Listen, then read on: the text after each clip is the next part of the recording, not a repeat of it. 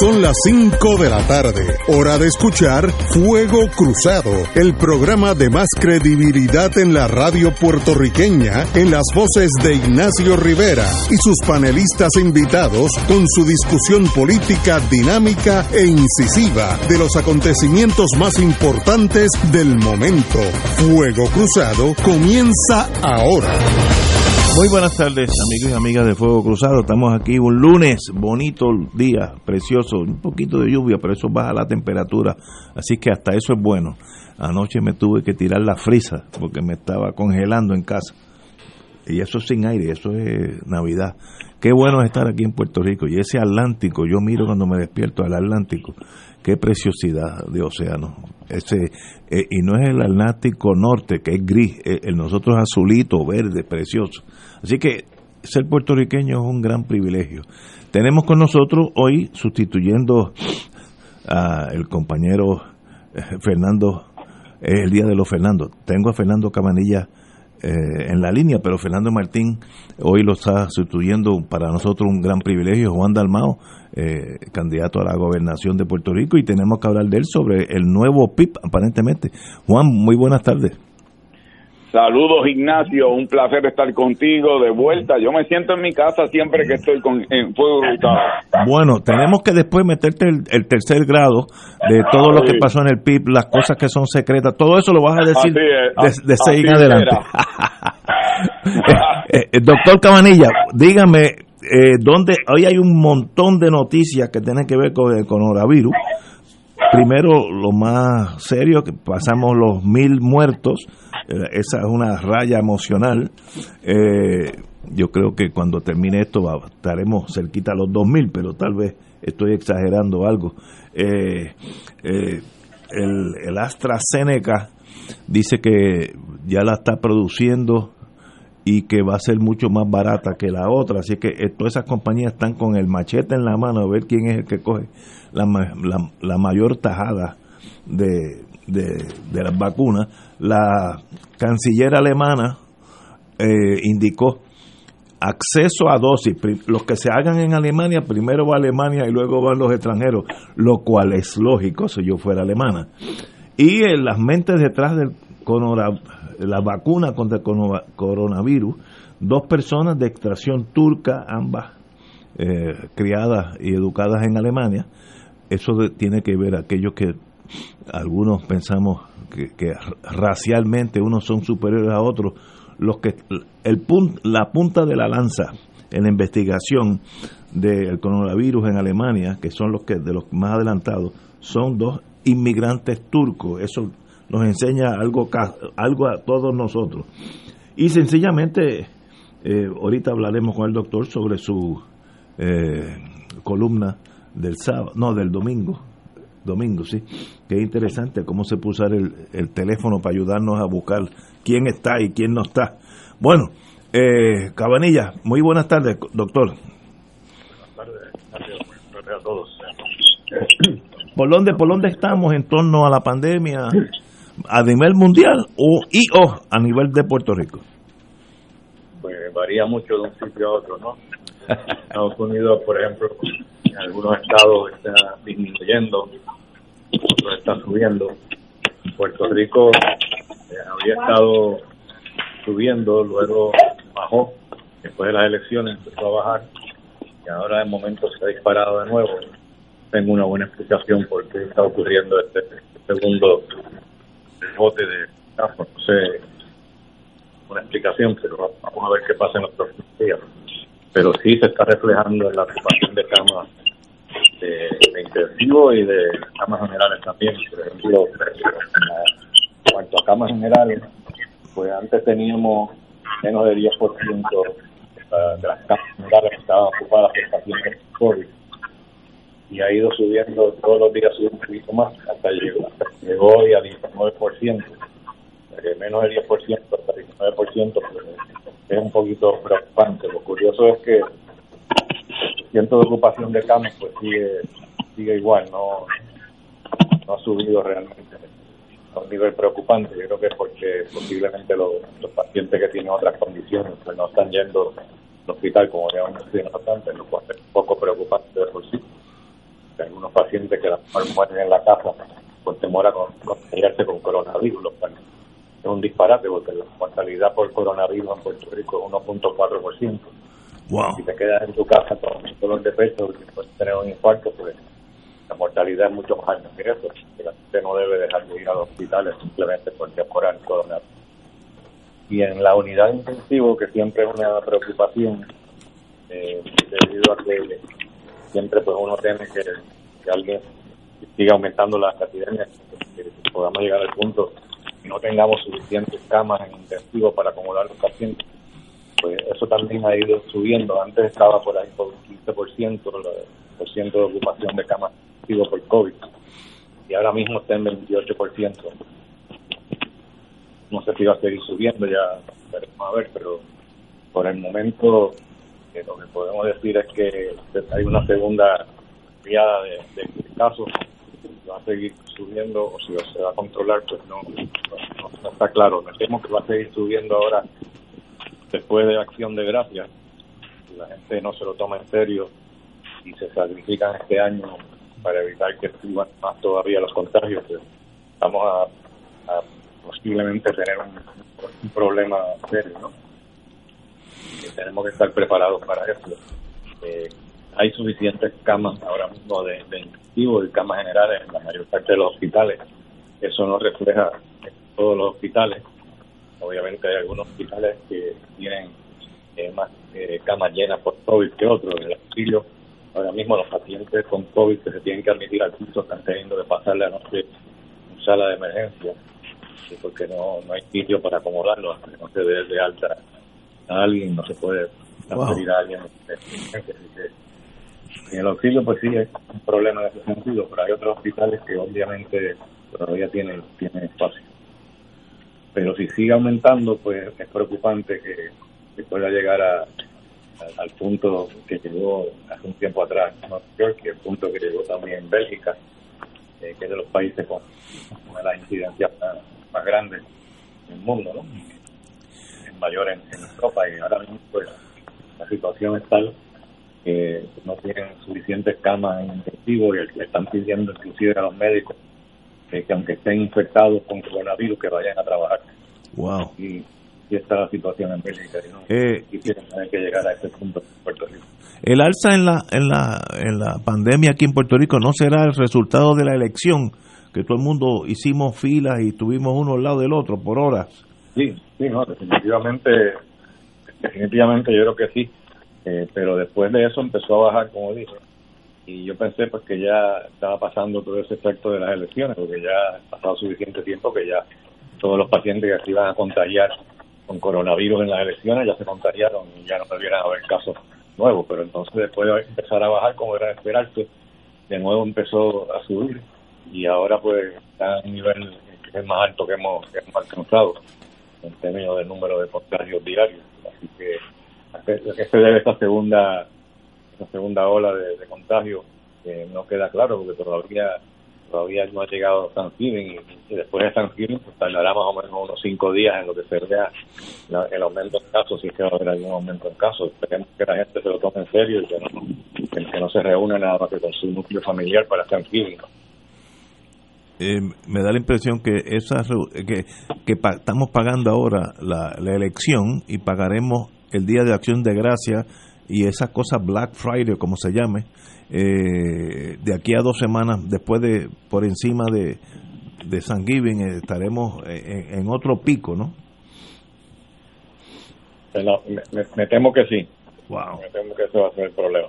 En, torno a las buenas noticias, estoy, estoy leyendo de AstraZeneca, eh, indicó que late stage trials, eh, las pruebas ya al final de la jornada, eh, tiene la, la, vacuna de ellos es 90% efectivo y mucho más barata la producción de la vacuna. y esto fue un, estos análisis fueron en Inglaterra y Brasil. y ninguno de los que fueron eh, recibieron esta este proyecto de vacuna no fueron hospitalizados ni tuvieron reacciones severas eh, eh, en, aquellos que recibieron la vacuna. Estoy traduciendo, así que son, son buenas noticias. Nos estamos acercando por varios frentes alguna vacuna, eh, yo diría que eh, dos o tres meses, ¿no? ¿Qué usted cree? Sí, yo creo que ya en diciembre ya debiéramos tener eh, de estas vacunas, por ejemplo la, de Moderna y la de Pfizer, yo esperaría que, que la aprueben antes de finales de, este mes, que, la, que FDA entonces ya debería estar en el mercado para diciembre por lo menos antes de, fin de año ya deberíamos tener. Eh, en cuanto a una de, de AstraZeneca, eh, pues realmente estoy un poquito eh, confundido en cuanto a eficacia, porque por un lado leo que tiene hasta el 90% de eficacia y por otro lado leo que es 74%, así que no, no, estoy claro en cuanto a, en cuanto a eso. pero en cuanto a la seguridad, pues ya sabemos que de las vacunas, la, que había tenido que había tenido problemas con seguridad era la, de AstraZeneca, que tuvo, decían uno y otros decían dos casos de problemas neurológicos serios. Eh, pero por eso pararon los ensayos clínicos en Estados Unidos eh, temporariamente y luego los reanudaron.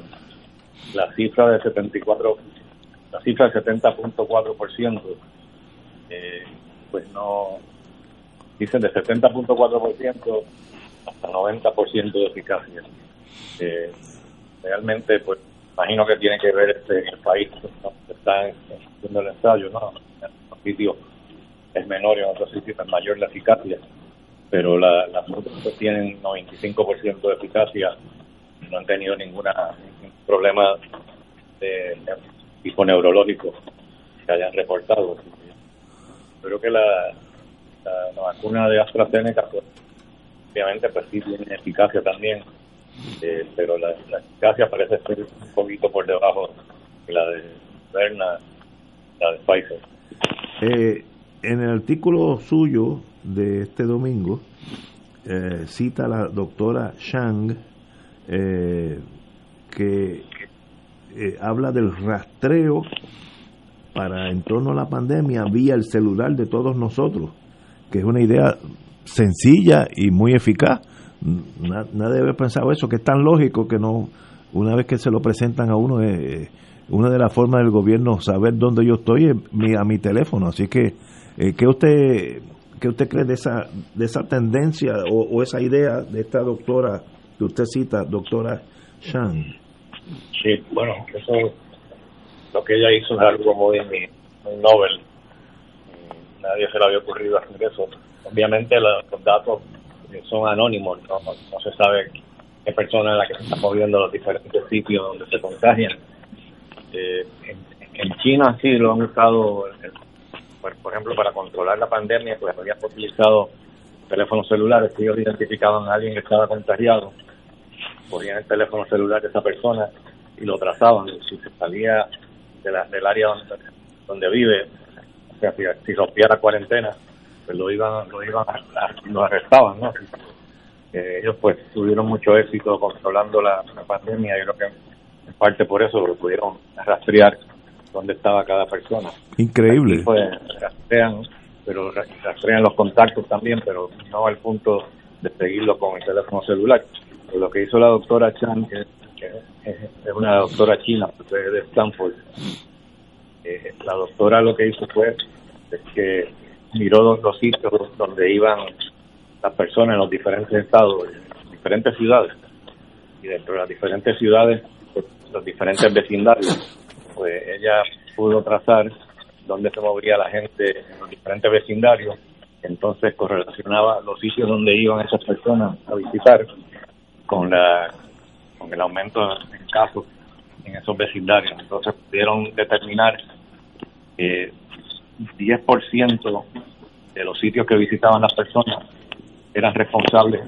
de 85% de, de, los casos. O sea que realmente lo ideal sería no necesariamente reducir la capacidad de, todos los sitios, por ejemplo, de todos los restaurantes, de donde se están contagiando, sino tratar de ver dónde son esos sitios donde se están contagiando las personas, entonces manejarlo de una forma más racional, más científica.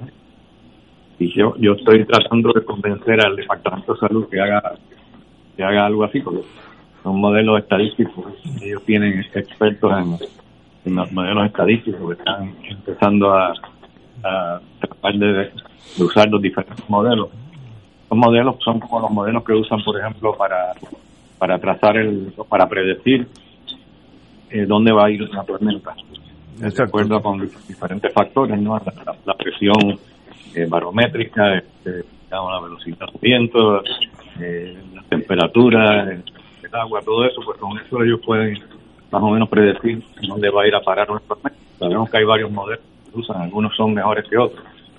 Y este es un, esto es algo similar, utilizando diferentes, diferentes datos concretos, científicos, pues ella pudo predecir eh, qué por ciento de, infección iba a haber y dónde iban a estar esas infecciones y fue fue muy muy certera pues, el modelo que ella usó pues pudo comprobar yo creo que eso debiera ayudarnos en un futuro para poder controlar la epidemia mejor porque ella llegó hasta el punto que dijo pues si cogemos estos sitios donde tenemos incidencia un contagio alto y lo reducimos, en vez de permitirle 50%, digamos, lo reducimos a 30%.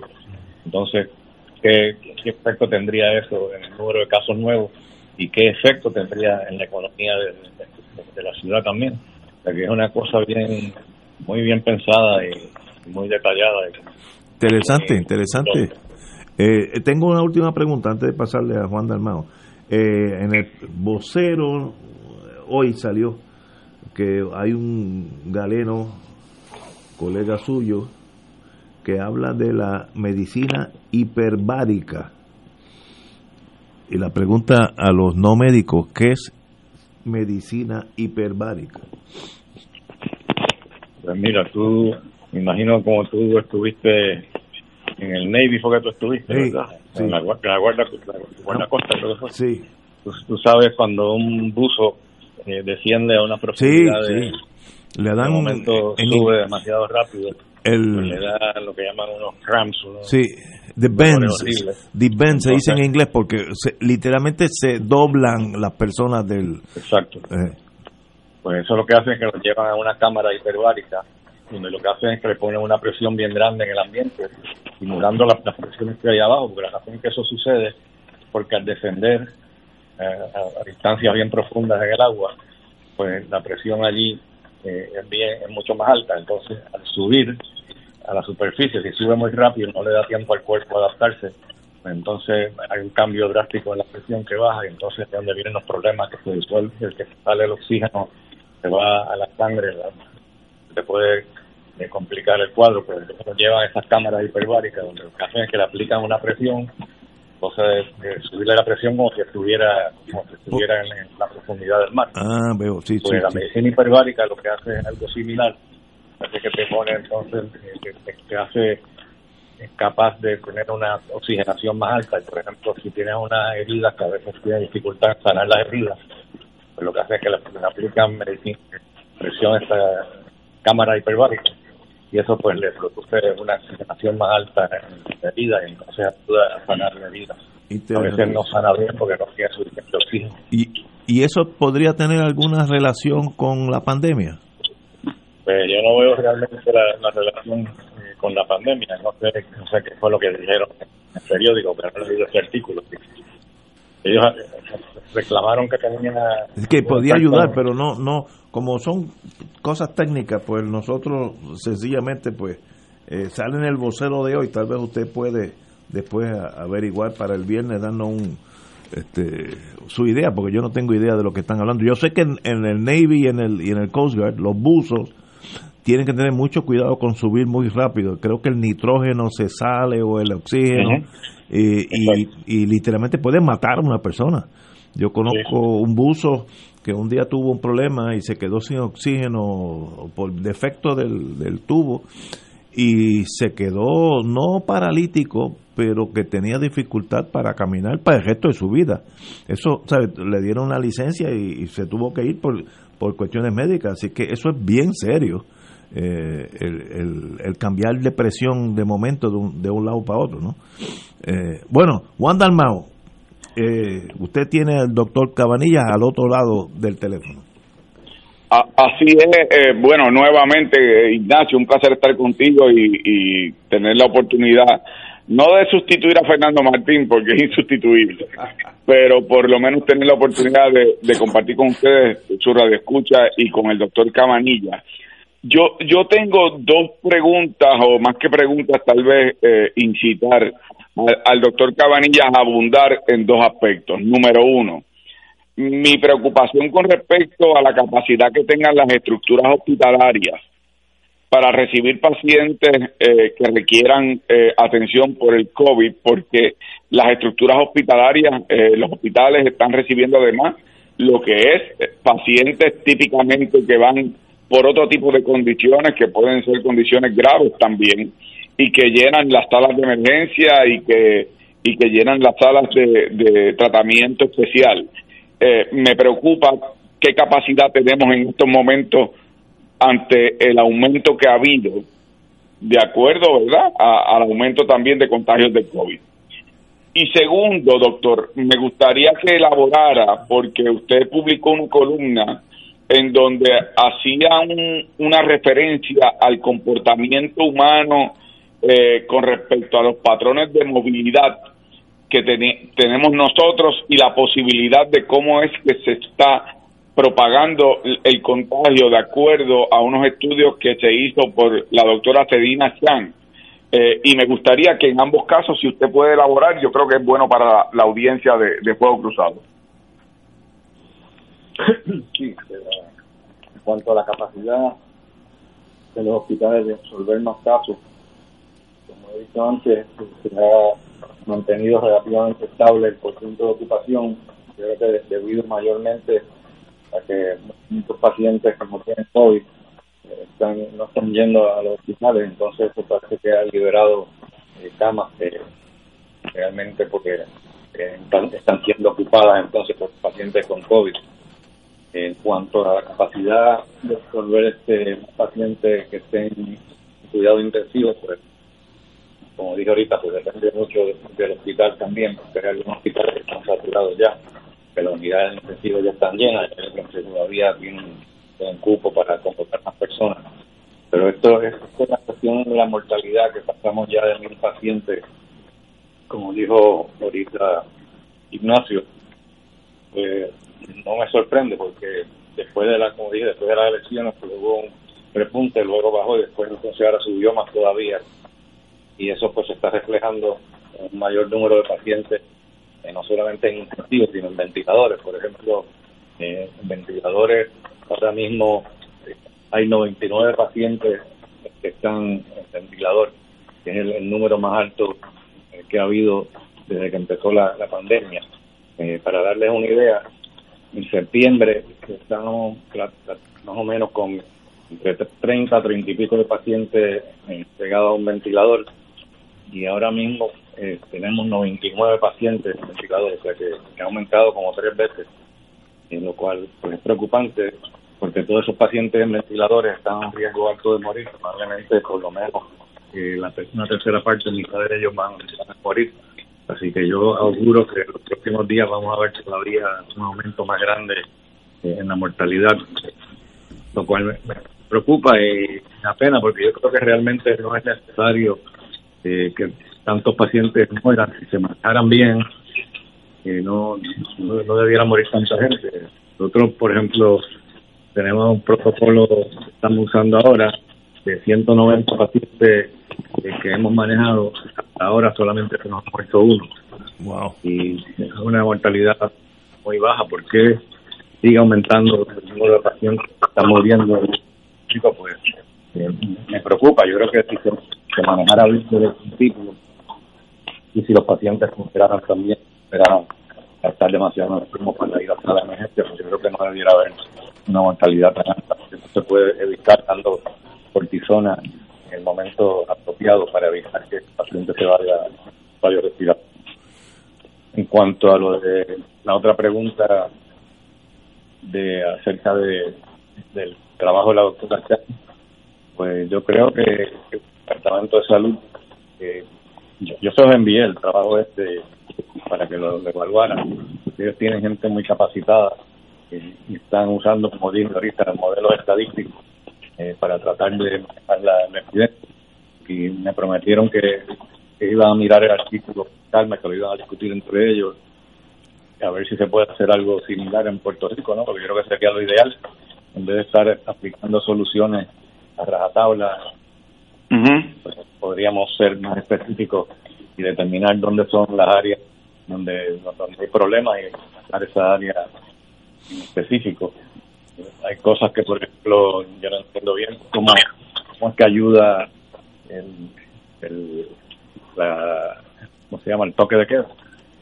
Por eso, déjeme, déjeme interrumpirle un momento, doctor, porque lo que yo comprendí del artículo es que en lugar de establecer eh, este criterio o el tema del desarrollo económico o el tema de la protección de la salud, lo que deberíamos establecer es un tema a base de contagios, en donde se limiten las actividades sociales o económicas de acuerdo a los niveles de contagio que existen en determinada área o, determinado lugar de acuerdo a esas actividades.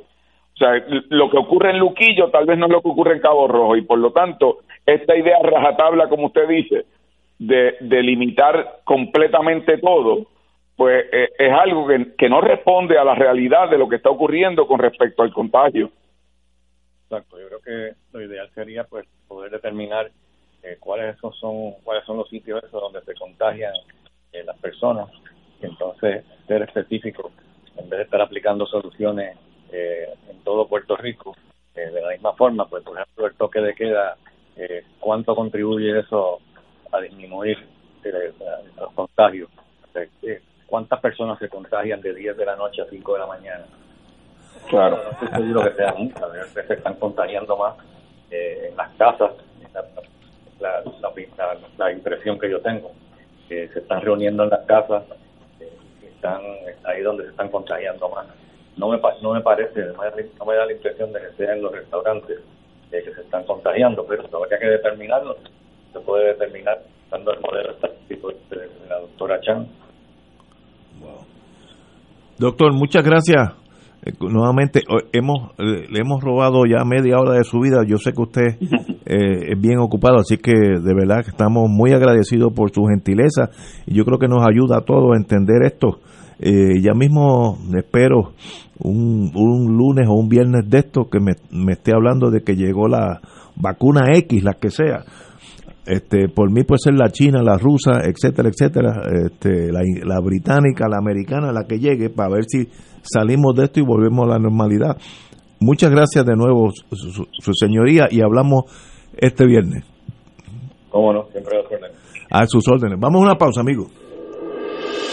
Esto es Fuego Cruzado por Radio Paz 810 AM.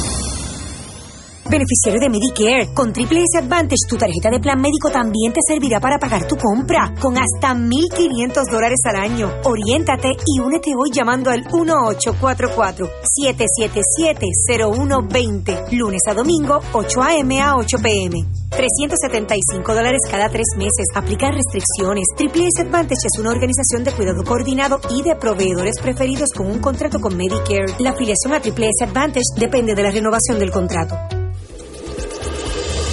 Fuego Cruzado está contigo en todo Puerto Rico.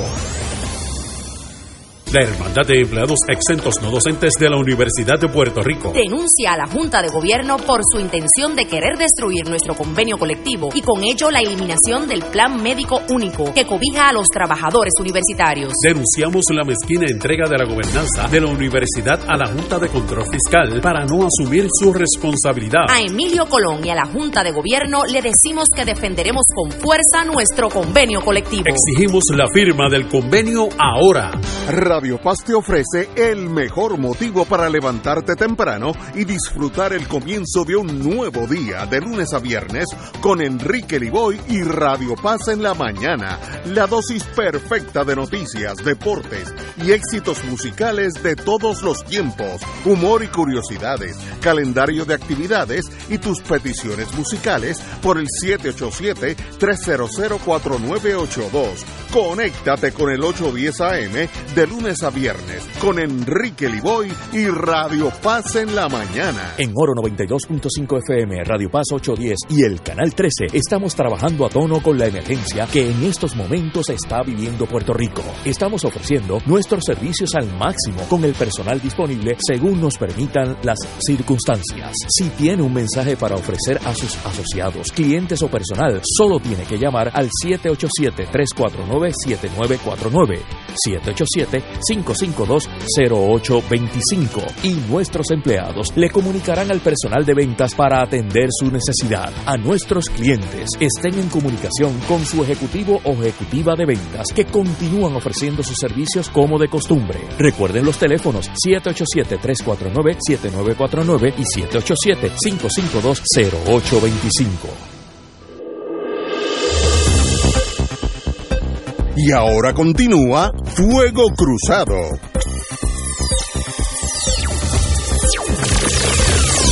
Amigos y amigas, el Tribunal Supremo de Puerto Rico ordena la continuación del escrutinio general. Estas son buenas noticias.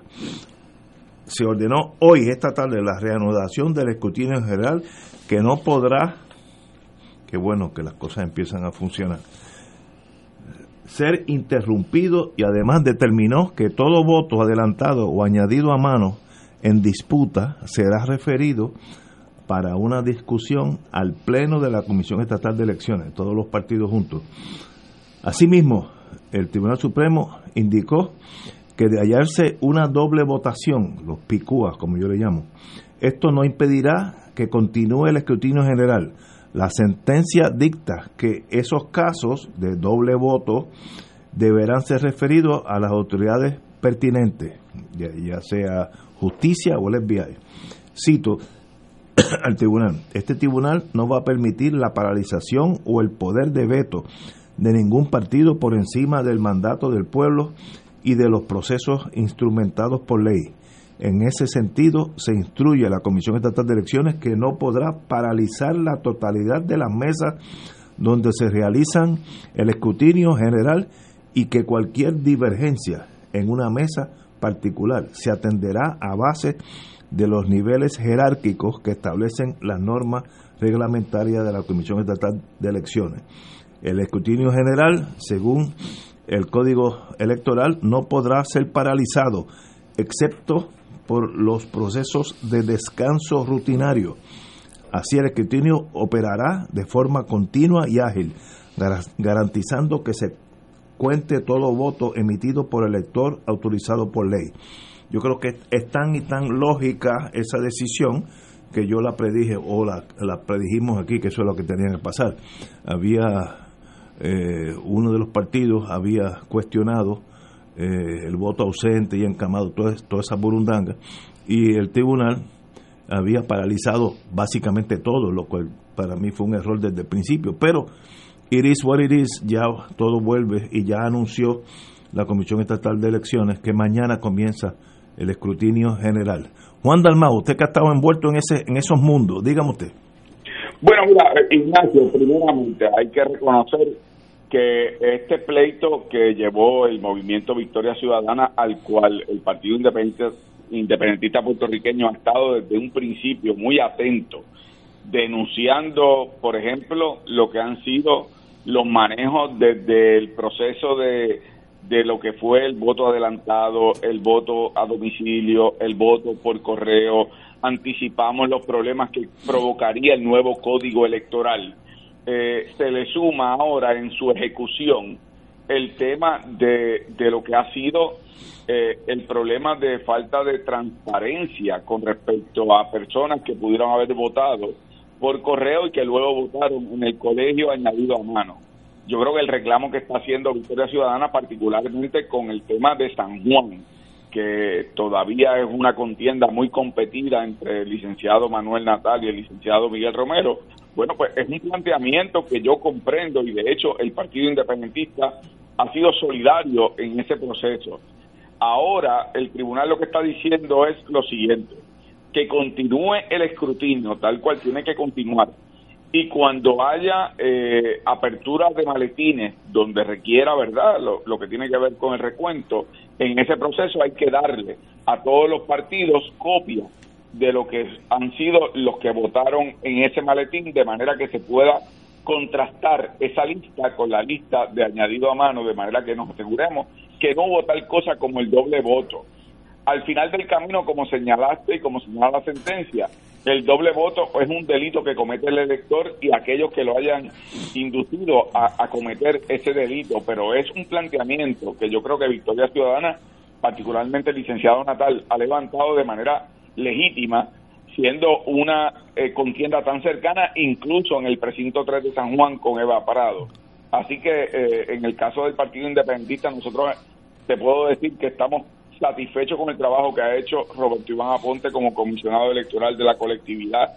Ha hecho planteamientos para que sacaran a la persona que supervisaba en la Junta Administrativa de voto ausente y, adelantado eh, cuando hubo el planteamiento de falta de comunicación y que hubo unos maletines que aunque estaban en bóveda no se habían eh, anunciado que continuaban en bóveda y dio la falsa impresión de que estos maletines aparecieron de, de buenas a primeras, estaban bajo custodia, estaban bajo bóveda pero no hubo la comunicación correspondiente, lo que tiene que ver, Ignacio, con el tema de, de quien planteó la salida del director de escrutinio, que, que, es la persona que, que provocó el que se formara un motín eh, hace, hace unos días en, en el Coliseo Roberto Clemente durante el escrutinio, porque le entregó el micrófono al, al director de, de la comisión por parte del PNP eh, para que hiciera una arenga política en lugar de mantener un, respeto y lo que tiene que ver con un manejo adecuado del proceso de escrutinio.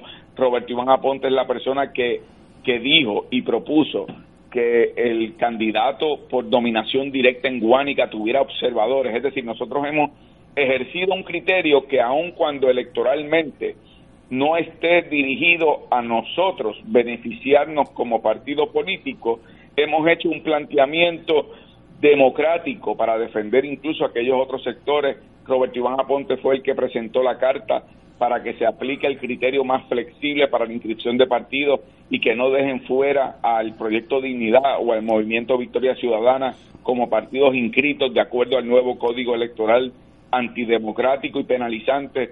Así que nosotros hemos estado realizando eh, esa tarea que siempre hemos realizado dentro de la Comisión Estatal de Elecciones, pero de una forma muy respetuosa y al mismo tiempo muy firme, muy combativa con respecto a lo que son los derechos de otros partidos políticos frente al abuso del PNP y a lo que ha sido una actitud de complacencia del Partido Popular. Según el PIB, ¿cuándo ustedes creen que este escrutinio va a finalizar? ¿Una semana, dos semanas? No, no, eh, eh, esto, esto va a tomar tiempo de acuerdo a lo que ahora es la determinación del Tribunal Supremo, va a tener que la Comisión volver a reunirse para establecer un calendario.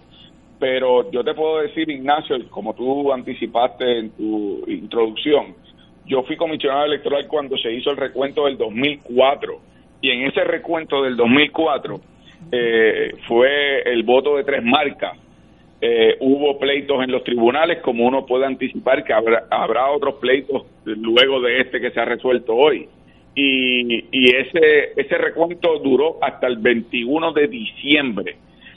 A mí me gustaría que esto termine lo antes posible, pero no puede ser al precio de menoscabar derechos, particularmente de planteamientos que se han hecho por los manejos del voto adelantado, el voto a domicilio, el voto de encamado, el voto de, las personas que votaron por correo y, el voto en los colegios de añadido a mano.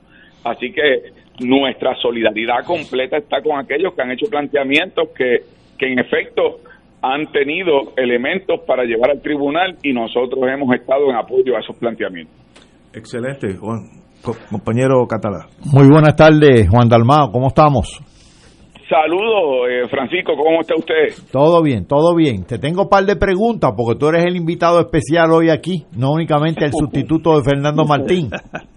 Entonces te tengo una pregunta en el plano local y otra en el plano de Estados Unidos, pero vamos al plano local primero. Ya en el orden prospectivo, no no necesariamente en el, en el proceso este de carácter de, electoral, es decir, del escrutinio.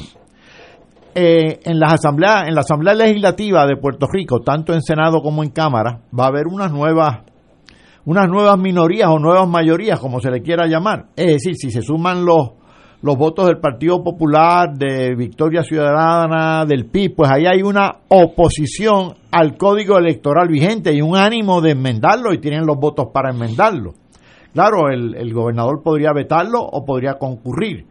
Eh, y tú en la, en la entrevista de hoy planteas los retos para el cuatrienio, en manera muy resumida en la entrevista, claro está.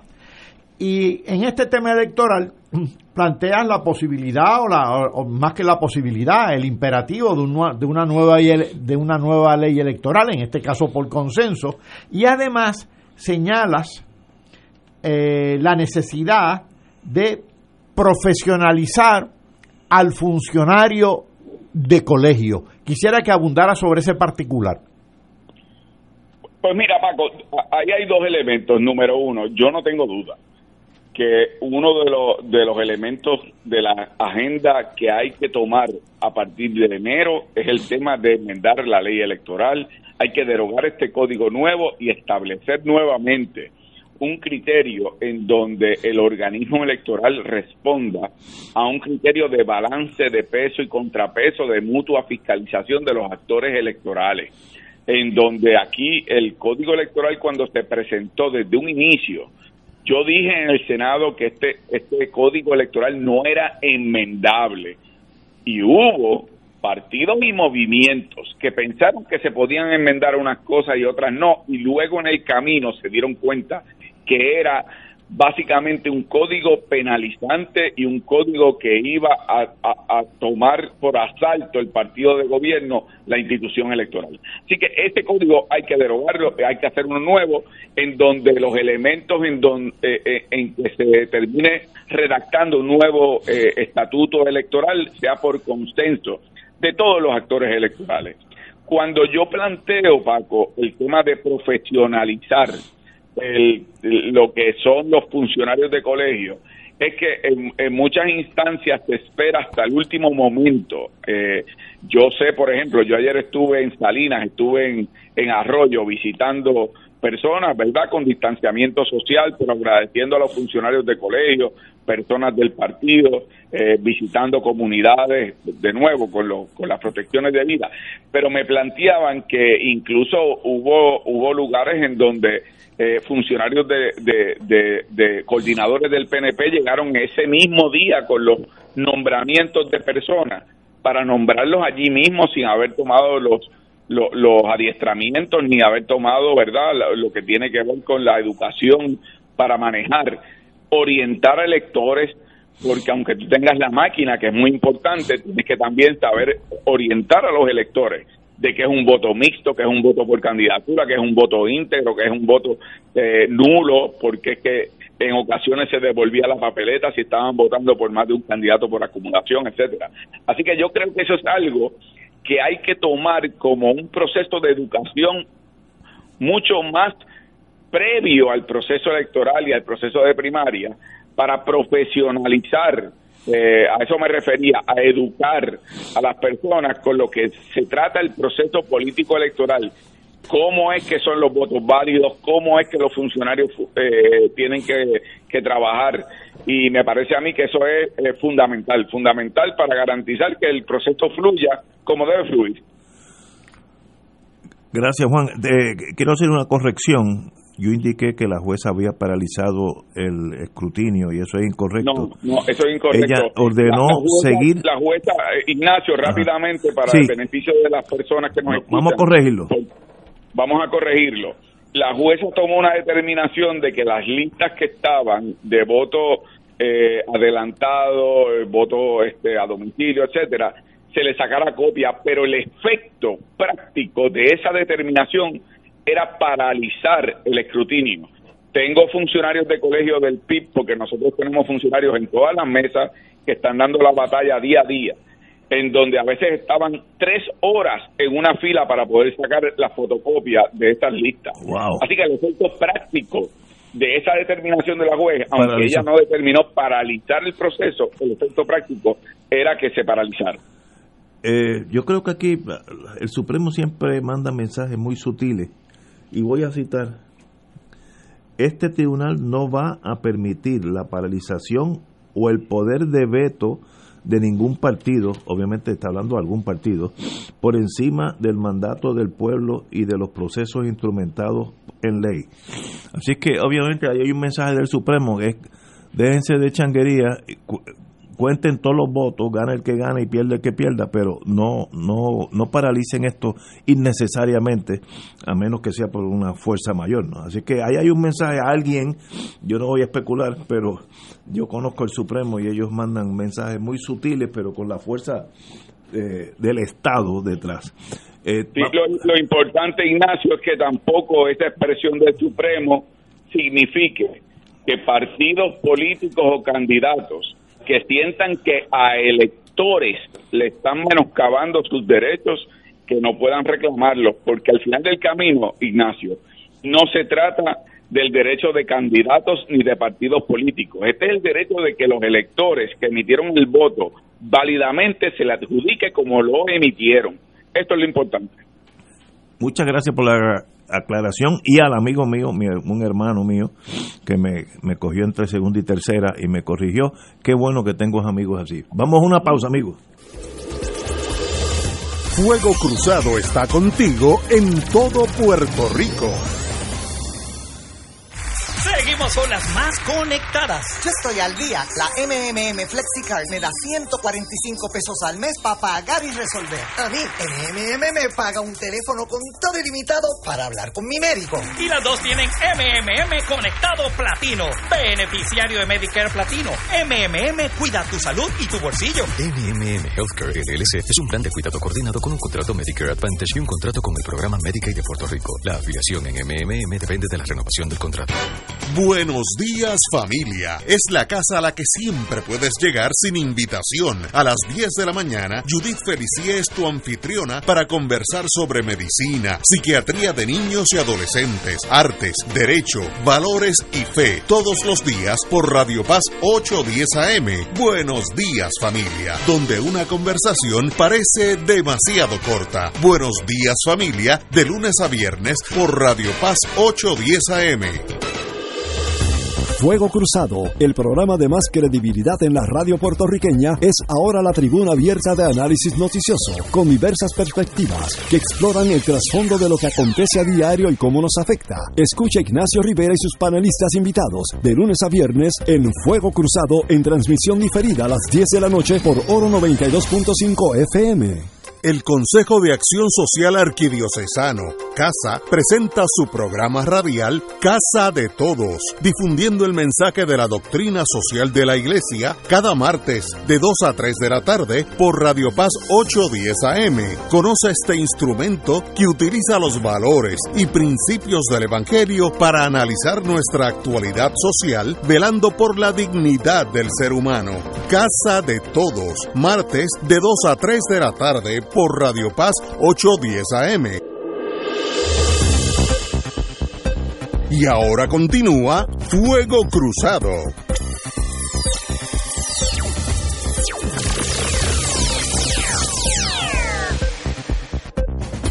Regresamos amigos y amigas a Fuego Cruzado. Tenemos un gobierno en neutro. Eh, interesante. Estas son palabras del presidente del Comité de Transición, el alcalde Ramón Luis Rivera, que yo creo que con, con los años se va llenando más y más de gloria como un buen administrador. Y si usted quiere saber lo que es un buen alcalde, pues pase, pase por Bayamón y luego escoja el otro pueblo que usted quiera y, y usted va a ver la diferencia. Pero este señor tiene la ventaja que no está protegiendo a nadie, sino está observando lo que él ve y así lo está diciendo para el beneficio de todos nosotros. Eh, gobierno neutro. Esa es la evaluación del presidente del comité, eh, Ramón Luis Rivera, luego de escuchar por una semana los informes de agencias del componente fiscal, salud, trabajo, educación, etcétera. Eh, lo, lo estoy notando lo que estoy notando es que tenemos un gobierno en neutro. Hay mucho camino por recorrer. Eh, aunque ha habido muy buena fe, llegamos al punto de que el gobierno central, como lo conocíamos, dejó de existir. Interesante que esto es dentro del mismo dentro del mismo partido. Hemos entrado en un gobierno mucho más lento, donde la toma de decisiones toman tiempo y hay mucha desigualdad. Llamó atención a los métodos que utilizó el Departamento del Trabajo para atender las ayudas relacionadas con la pandemia. Recordemos que aquello fue un caos. Eh, eh, sobre educación, dijo una mole burocrática fosilizada, una mole burocrática fosilizada. Yo creo que qué bueno, yo creo que eso es bien saludable. Es como si uno, uno tiene una enfermedad y el médico uno va allí y le da una aspirina y dice que todo está bien, pues mira, sigue con la misma enfermedad. Ahora, este diagnóstico que está haciendo el alcalde de Bayamón, para beneficio de todos nosotros, es excelente, porque todos sabemos que el gobierno está fosilizado, inoperante, con, con, prender el carro ahora cuando voy para casa, yo me doy cuenta que algo en obras públicas no está funcionando, porque caigo en, boquete cada 50 metros. Qué bueno que, este señor lo traje así y nadie lo puede criticar, eh, porque estamos hablando hasta en este caso del mismo partido, que no se puede atacar de, bueno, los que están, eh, lo que está hablando pues son partidos diferentes, no, no. Felicito al señor alcalde de Bayamón. Juan Dalmao. Mire, Ignacio, yo tengo que discrepar del alcalde de Bayamón, porque este no es un gobierno en neutro. Eh, el gobierno de Puerto Rico lleva tiempo en reversa. Eh, eh, como el merengue, como el merengue. Sí, esto es como el merengue dominicano, la guagua va en reversa, la guagua se fue.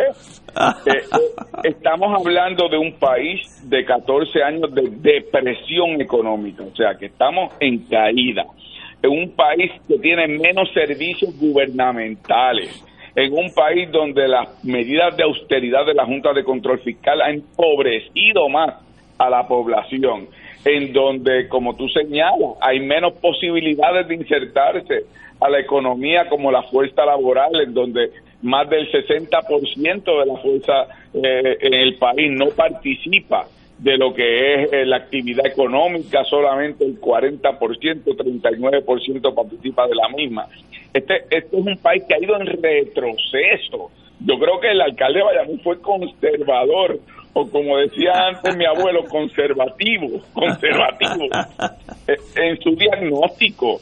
Obviamente, eh, es lo que quiere decir es un poco que el, gobierno no se mueve, pero que imagínate si esto ha ido en retroceso, Ignacio, que estamos hablando de un cuatrenio y cuando hablamos de este cuatrenio, no por salvar al cuatrenio anterior donde empezaron los cierres de escuela, donde se declaró la quiebra, etcétera, pero, pero bajo el Partido Popular, pero en este cuatrenio, con dos huracanes, en donde en esas vistas públicas se dijera los, los millones de dólares que están asignados, y aquí hay casas que, que están cobrando eh, en el busconeo de los contratos y del amiguismo, más de 300 mil dólares por arreglar unas casas que se afectaron por los huracanes, por los temblores, lo que tiene que ver con la pandemia, el colapso del Departamento del Trabajo para poder cumplir con las necesidades de aquellos que no tienen para, para trabajar y que ese dinero que no está integrándose a la economía. Eh, este es un país que, cuyo gobierno va en reversa. Y yo creo que en este sentido, el mensaje que se envió en esta elección pasada es, es contundente. Aquí ya no se puede hablar de partidos de mayoría, aquí lo, que logramos, tanto el Partido Independentista, Movimiento Victoria Ciudadana, el proyecto Dignidad con las distancias y las discrepancias que puedan haber sociales y económicas en términos de propuestas, pero ciertamente aquí lo que se tiene que dar es un gobierno de convergencia política en donde nos dirijamos a atender esos problemas de desarrollo económico, de lo que tiene que ver la disparidad socioeconómica, la pobreza en este país. Más del 60% de la población vive bajo, niveles de pobreza, 37% de la población vive bajo pobreza extrema. Eso es que al año reciben 5 mil dólares de ingresos. O sea, eso estamos hablando de hambre. Y hasta que en este país no veamos esas realidades con la contundencia y crudeza que es, entonces vamos a estar viviendo en la misma burbuja y en el espejismo que nos han querido presentar. Así que me alegra que el alcalde de Bayamón en este proceso se haya dado cuenta que su propio gobierno no ha sido capaz de atender el problema, pero que nos diga que estamos neutros, estamos en reversa. Esa es la realidad del país. Lo, lo que me agrada mucho de él, no, yo no tengo el placer de conocerlo, es que lo diga eh, a pesar que está criticando su propio partido, él ha sido dedicado al PNP toda una existencia y que alguien diga, mira, esto está paralizado, esto no lo mueve ni un elefante.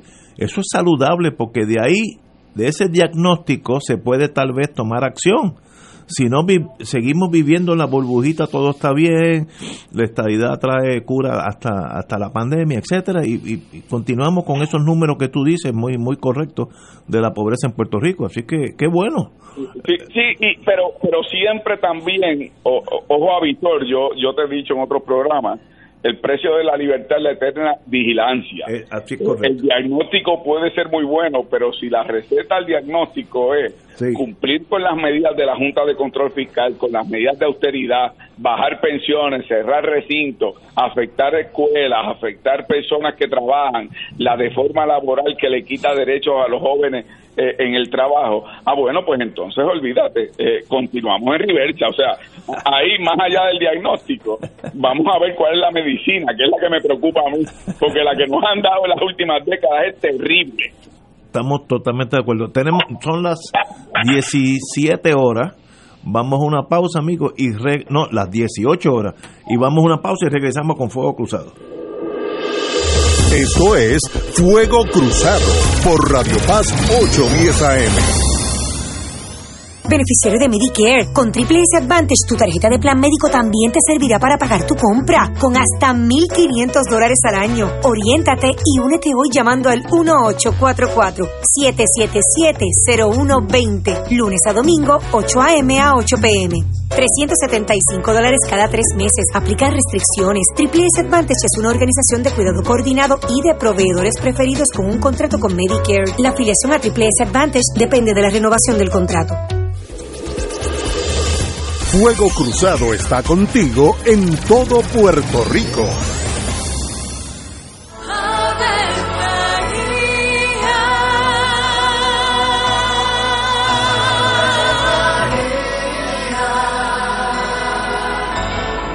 El ángel del Señor anunció a María. Y ella concibió por obra del Espíritu Santo. Dios te salve María, llena eres de gracia, el Señor es contigo. Bendita tú eres entre todas las mujeres, y bendito es el fruto de tu vientre Jesús. Santa María, Madre de Dios, ruega por nosotros pecadores, ahora y en la hora de nuestra muerte. Amén. He aquí la esclava del Señor. Hágase mí según tu palabra. Dios te salve María, llena eres de gracia, el Señor es contigo. Bendita tú eres entre todas las mujeres, y bendito es el fruto de tu vientre Jesús. Santa María, Madre de Dios, ruega por nosotros Y el Verbo se hizo carne. Y habitó entre nosotros. Dios te salve María, llena eres de gracia, el Señor es contigo. Bendita tú eres entre todas las mujeres, y bendito es el fruto de tu vientre Jesús. Santa María, Madre de Dios, ruega por nosotros pecadores, ahora y en la hora de nuestra muerte. Amén. Ruega por nosotros, Santa Madre de Dios. Para que seamos dignos de alcanzar las promesas de nuestro Señor Jesucristo. Oremos.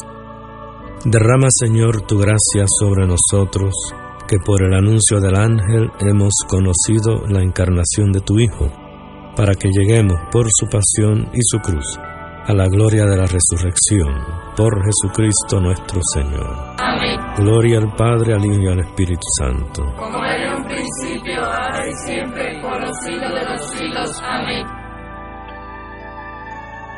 En Radio Paz 810 AM agradecemos las contribuciones de nuestros oyentes recibidas a través de ATH Móvil durante esta larga cuarentena, que nos ha permitido mantenernos en el aire a pesar de la difícil situación económica que nos ha golpeado duramente. Permanecemos a flote, pero cada vez es más cuesta arriba la misión de seguir operando este ministerio radial al servicio de nuestros hermanos en la fe y nuestra iglesia. Ahora más que nunca necesitamos de tu solidaridad. Entrando a la aplicación ATH móvil de la siguiente manera. Paso número uno, marca Pay Business. Paso 2, busca Radio Paz 810. Número 3, escribe la cantidad del donativo. Y número 4, presiona enviar. Muchas gracias por tu ayuda y mil bendiciones ahora y siempre. Aquí la llama se enciende cada tarde a las 5 porque escuchas Radio Paz 810 AM, WKBM San Juan y retransmite en diferido WOROFM Corozal San Juan, la Casa de Fuego Cruzado, el programa de más credibilidad en la radio puertorriqueña.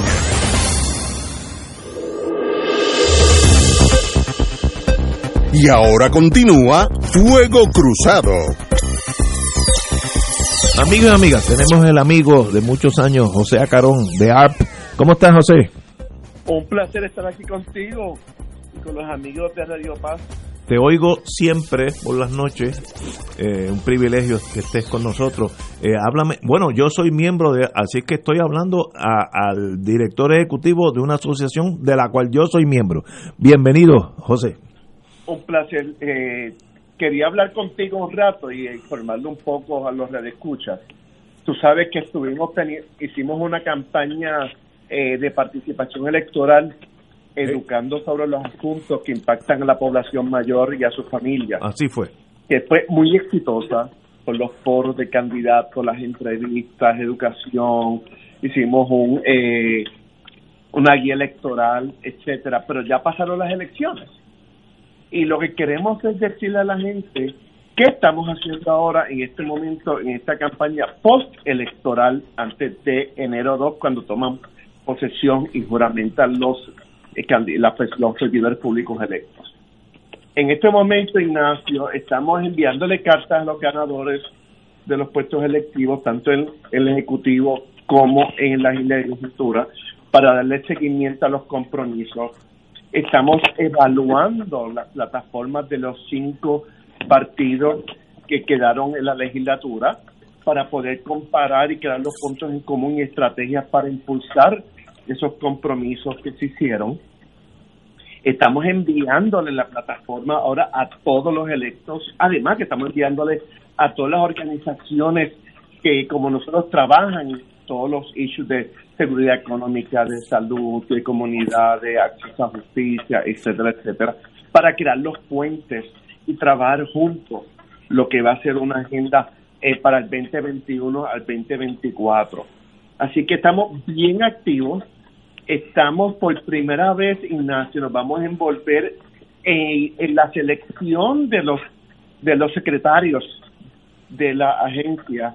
Pues necesitamos gente que esté preparada para trabajar con la agenda de los adultos mayores. Así que vamos a estar sumamente activos. Tenemos una agenda que hemos desarrollado para los primeros 100 días de la administración, los primeros tres meses, y estamos impulsándola y vamos a estar llamando haciendo un llamado a la gente para que se una con nosotros a este reclamo, porque como sabes, dijimos que este va a ser un cuatreño de voluntad y ejecución. Y para que haya esa voluntad y ejecución necesitamos estar activos todos en el, en el ejercicio que como tú bien sabes, Ignacio, es la democracia. Pero la democracia va más allá de votar cada cuatro años. Así que estamos sumamente contentos con todo lo que está pasando y esperamos que estos próximos cuatro años sean bien activos y bien productivos por el bien de toda nuestra población, no importa la edad. Me gustaría que le indicaras a los a los, a los, a los compañeros de Puerto Rico, compañeros y compañeras, qué es ARP, qué servicios ofrecen y cómo uno se puede integrar a ARP. Sí, mira, AARP es una organización sin fines de lucro, no partidista, que promueve la calidad de vida, la integración social y económica de la gente mayor de 50 años en todos los procesos del país. ¿Cómo lo hacemos? Nosotros hacemos cabildeo, promovemos política pública certera que sea de beneficio para la población y no solamente a la población de 50 años o más, Ignacio. Es importante que preparemos a las próximas generaciones que vienen por ahí subiendo para que estén en mejor condiciones que lo que han estado las pasadas eh, generaciones. Así que eso es importante que estamos incluyendo un, unos elementos bien multigeneracionales. Nosotros desarrollamos proyectos comunitarios, tenemos academias de liderato comunitario, porque la mayor parte de los líderes comunitarios de este país son personas mayores de 50 años. Creamos eh, eh, educación a la comunidad, en los diferentes issues. Tenemos un eh, enorme grupo de casi 300 voluntarios que trabajan dando educación de diferentes temas como fraude, eh, cuido, las para los cuidadores, eh, reinventando la vida, eh, muchas áreas que estamos trabajando para que la gente, pues bien importante, nosotros mm, tenemos que dejar de resolverle los problemas a la gente y tenemos que empoderar a la gente para que tomen mejores decisiones en su vida, eh, para mejorar su calidad de vida. Así que hacemos de todo un poco educación, alianzas, trabajo comunitario y desarrollamos política pública. Muy bien, cualquier persona con 50 años o más eh, puede ser miembro de ARP. Sí, nos puede buscar toda esta información o en la página de Facebook AARP Puerto Rico en Facebook o lo puede buscar también, ahí también puede hacerse miembro en la página de internet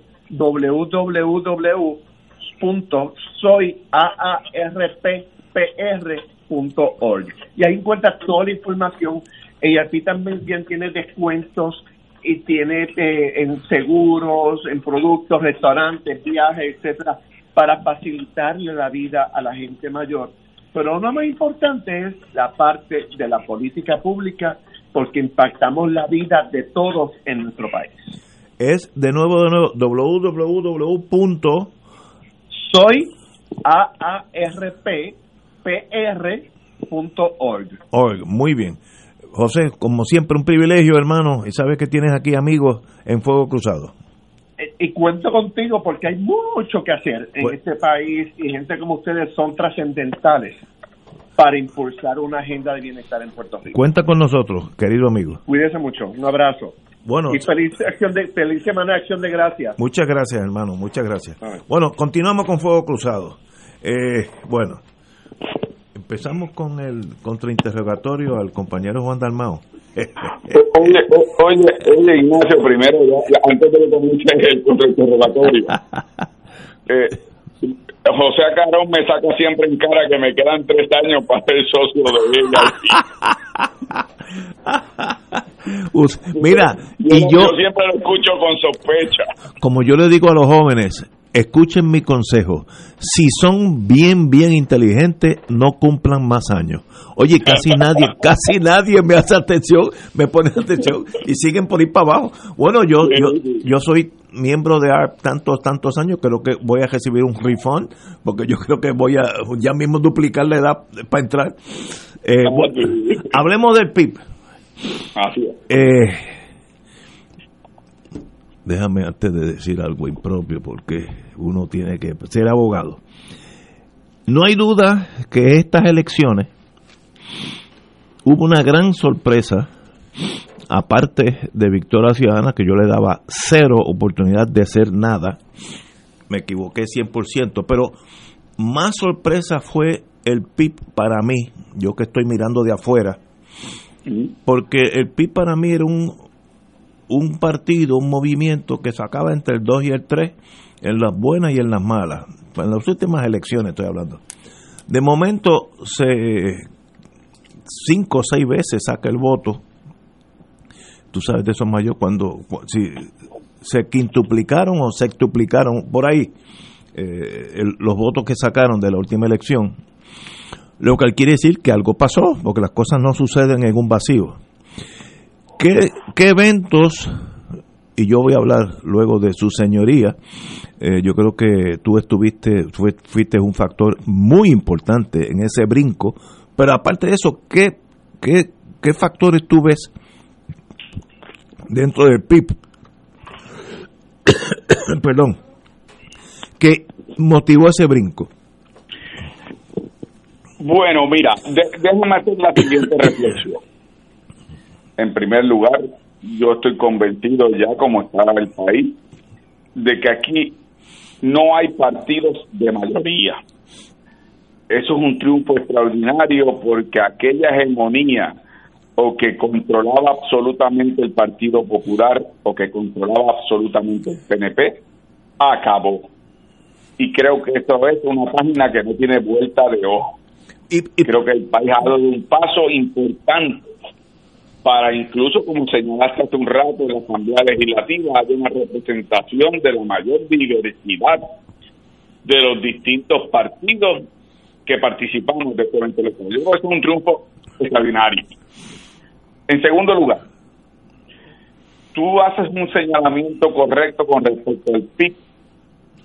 El Partido Independentista Puertorriqueño en las últimas elecciones, digamos, desde el 2004, no solamente que no lograba la inscripción, que eso no es un objetivo en sí mismo, el objetivo es siempre competir con disposición de triunfo y lograr los más amplios apoyos dentro de las limitaciones de un régimen que impide que un tercer partido, y más si es un tercer partido independentista, crezca. Logró subir siete veces lo que obtuvo en sus pasadas elecciones, eh, tanto en 2008, 2012, 2016. Nosotros apenas obtuvimos un 2%, 2.1, 2.6, eh, en esta ocasión un 14% y todavía no ha terminado el escrutinio. Eso es algo inédito en la historia política en Puerto Rico, de un partido histórico como es el PIB, de, de más de 70 años de historia, y siendo un partido independentista que lleva la independencia en su nombre. Lograr ese aumento es algo eh, extraordinario. Y, y yo creo, eh, Ignacio, que, eso se debe a varios factores. Número uno, creo que hay un electorado mucho más consciente, más politizado con P mayúscula, en donde se dieron cuenta muchas personas de la importancia de fortalecer un proyecto político como el que representa el Partido Independentista Puertorriqueño. En segundo lugar, personas que sin ser independentistas pudieron hacer la distinción en que votar por un candidato independentista en unas elecciones generales no era que al día siguiente llegaba la independencia. Es decir, pudieron justipreciar lo que era el historial, el carácter, en este caso de mi persona, pero a mí no me gusta personalizarlo. Yo soy el que representa un historial de muchos que me precedieron y muchos que me precedieron en el concepto de una lucha digna, limpia, honesta, en defensa de este pueblo. Creo además que en el cuatrenio que vivimos, dos huracanes con una respuesta anímica por parte del gobierno de Puerto Rico, por el gobierno federal, luego lo que fueron los temblores y la misma respuesta anímica, luego lo que fueron los arrestos de funcionarios públicos, lo que fue eh, el proceso de Ricky renuncia, lo que fue la pandemia, todo esto, y ver cómo revoloteaban los mismos buitres que se cambian de color de rojo o azul, pero que han tenido las mismas costumbres. Eso provocó que un electorado mucho más consciente diera ese paso de repudiar ese bipartidismo. Creo que una nueva generación, no solamente que se movilizó, pero fue capaz también de inspirar otras generaciones. Fueron los mismos que yo vi en las marchas del verano del 19 con sus abuelos, tus abuelas, tus padres, tus madres, estar con ellos. Y, y te admito también, porque no, no, no tengo por qué no, no decirlo, porque lo digas tú. Yo pienso que también esta campaña fue una campaña muy accesible, fue una campaña alegre, fue una campaña en donde yo pude por mi personalidad demostrarle al país que al final del camino las luchas importantes que se dan por el pueblo de Puerto Rico son luchas por amor y que esas luchas por amor se pueden dar con una sonrisa en los labios. Y yo quise en este proceso de campaña proyectarle al país que, ¿sabes qué? Podemos lograr lo inimaginable ante las condiciones más severas y más duras sin desfigurarnos el rostro de amargura. Y yo creo que todos estos factores abundaron a, a que tuviéramos un resultado inédito en la historia política del país. Yo, tú has tocado un tema que qué bueno que lo tocaste, porque yo, yo lo iba a traer de todos modos. Yo creo que uno de los cambios fundamentales en la estrategia del PIB tal, tal vez no fue ni planificada, y es traer alegría al mensaje independentista. Tu personalidad es así, eh, en inglés se dice user friendly, como si fuera una computadora, es, es fácil manejar tal contigo, porque no eres controversial a menos que tengas que serlo, te pondrás de mal humor cuando te, tiene que poner, pero no es constantemente. Y eso atrae a las personas, eso, eh, la, doña Yuya, como yo digo, que está, está escuchando ahora ya en Monte Aguilarte, en la Junta, aunque no te ves, percibe que tú tienes amor, cariño, disfrutas la vida, eh, y eso atrae al ser humano. A la inversa, aquellos del partido que sea que tienen el peso del universo sobre sus hombros y no tienen tiempo para ni sonreír porque sin ellos el mundo colapsaría, eh, pues la gente se aleja de esa gente. Yo creo que el factor Juan Dalmau fue importantísimo, tal vez más, más allá de Juan Dalmau en el futuro, tornaste el independentismo, el partido independentista, en una voz alegre, de esperanza, eh, no de crítica a los otros dos, porque criticar es un llame, este, pero eh, traer mensajes bonitos y, y, hablar y de esperanza, eso, eso es mucho más difícil y tú lo, tú lo haces naturalmente. Así que eso va más allá de tu personalidad, porque una vez que tú cruzas ese río, el que venga detrás, él o la que venga detrás de ti, no, no va a ser este, una persona introvertida, seca, uh, este, aburrida en el sentido de, de, personalidades. Así que te felicito. Yo creo que también a eso hay, este es como un cóctel molotov, hay que añadirle varios ingredientes para que explote bien. El colapso de, los dos partidos principales, uno que su ideología desapareció, y el otro pues tiene unos problemas de, bueno, votaron un gobernador, con eso te lo digo todo, mete si hay problemas, es gente eh, acusada. E, ese colapso trajo que la gente buscara otras alternativas. Así que al factor tuyo de tu personalidad atractiva, tú le añades el colapso de, de tus rivales y es un, un, una fuerza explosiva que se vio en la, se vio en los resultados. Así que en ese sentido, estoy seguro que debe haber otros factores, pero en ese sentido eh, te felicito. Ahora, Ignacio, rápidamente porque tengo que decirte lo siguiente, si no yo sería mezquino. Yo siento todavía, a semanas de la elección, déjame ver cómo te digo esto porque tengo que todavía manejarlo. Yo me siento depositario de un apoyo y de unos aspectos que merecieron otros y otras antes que yo, que no tuvieron ese privilegio, porque lucharon en condiciones mucho más severas.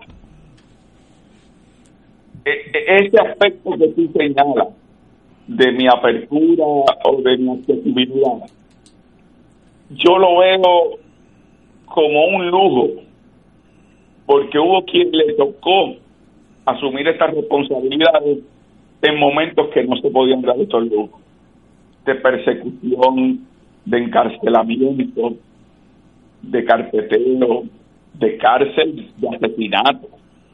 Y por lo tanto, yo estoy muy consciente de la responsabilidad política que tengo en un contexto histórico muy distinto.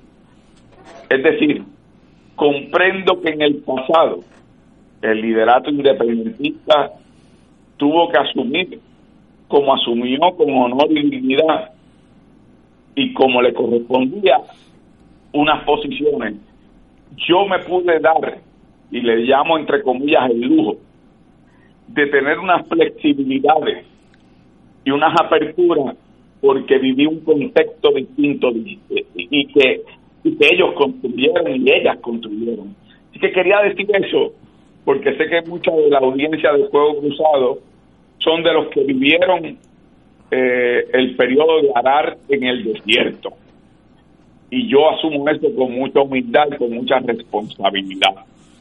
Y por eso es que vale tanto para mí. Es que tú eres una persona sumamente peligrosa porque desarmas al enemigo. Yo te iba a llevar la contraria, pero cuando termina esta oración, pues ya estoy contigo. Así lo haces natural, ¿sabes? Es algo que tú tienes que no es, eso no es, no, es eh, común y tú tienes eso. Mira, yo estoy seguro que tú y yo podemos estar en un calabozo eh, y allí vamos a reírnos y haremos chistes porque son la naturaleza del ser humano y tú eres así.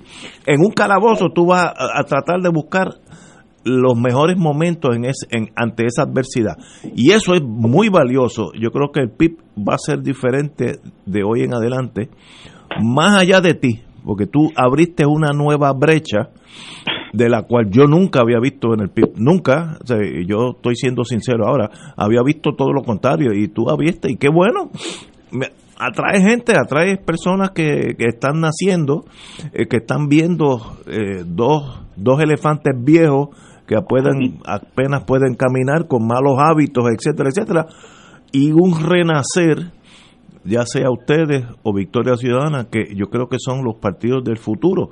Eh, eso pues me puedo equivocar porque yo no tengo la verdad cogida por el rabo, pero eso es lo que yo percibo en este momento. Compañero Catalán. Buenas tardes nuevamente. Eh, Juan, te voy a, a, desplazar a otra dimensión. En, en estos comicios, pues, aparte de las elecciones generales, se llevó a cabo una consulta sobre el estatus, o más bien una consulta sobre la estadidad, sí o no. Consulta bastante polémica porque entendíamos que había un sesgo ya en el planteamiento inicial. Pero presumo que eso va a tener algún tipo de eco en el Congreso, porque me imagino que la comisionada residente, Jennifer González, va a utilizar ese 52% con que ganó la estadidad como argumento para tratar de avalar eh, su, su ruta estadista. Y paralelamente a eso, hay un proyecto de ley en, en la Cámara de Representantes presentado por la nueva estrella eh, del Partido Demócrata, bastante reconocida mundialmente, por cierto, Alexandra Ocasio Cortés, en compañía de Nidia Velázquez, donde, si mal no entiendo, se anticipa la posibilidad de quizás una modalidad de asamblea de estatus. Y puesto que el partido eh, que tú representas y en el que estuviste de candidato a gobernador es un partido independentista, me parece que esto es de, gran pertinencia. ¿Qué, ¿Qué, tú opinas sobre el particular?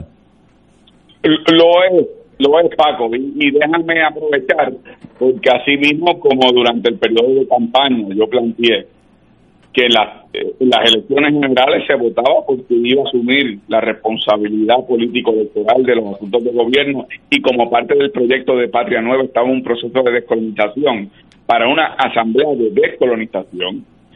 Ya el Partido Independentista también sobre este tema tiene una agenda trazada. No puedo dar los detalles todavía públicamente porque como ustedes comprenderán, en la que una, uno da detalles públicamente, pues rápido comienzan los procesos de, obstaculizar el que este de, que este mecanismo de descolonización para Puerto Rico se.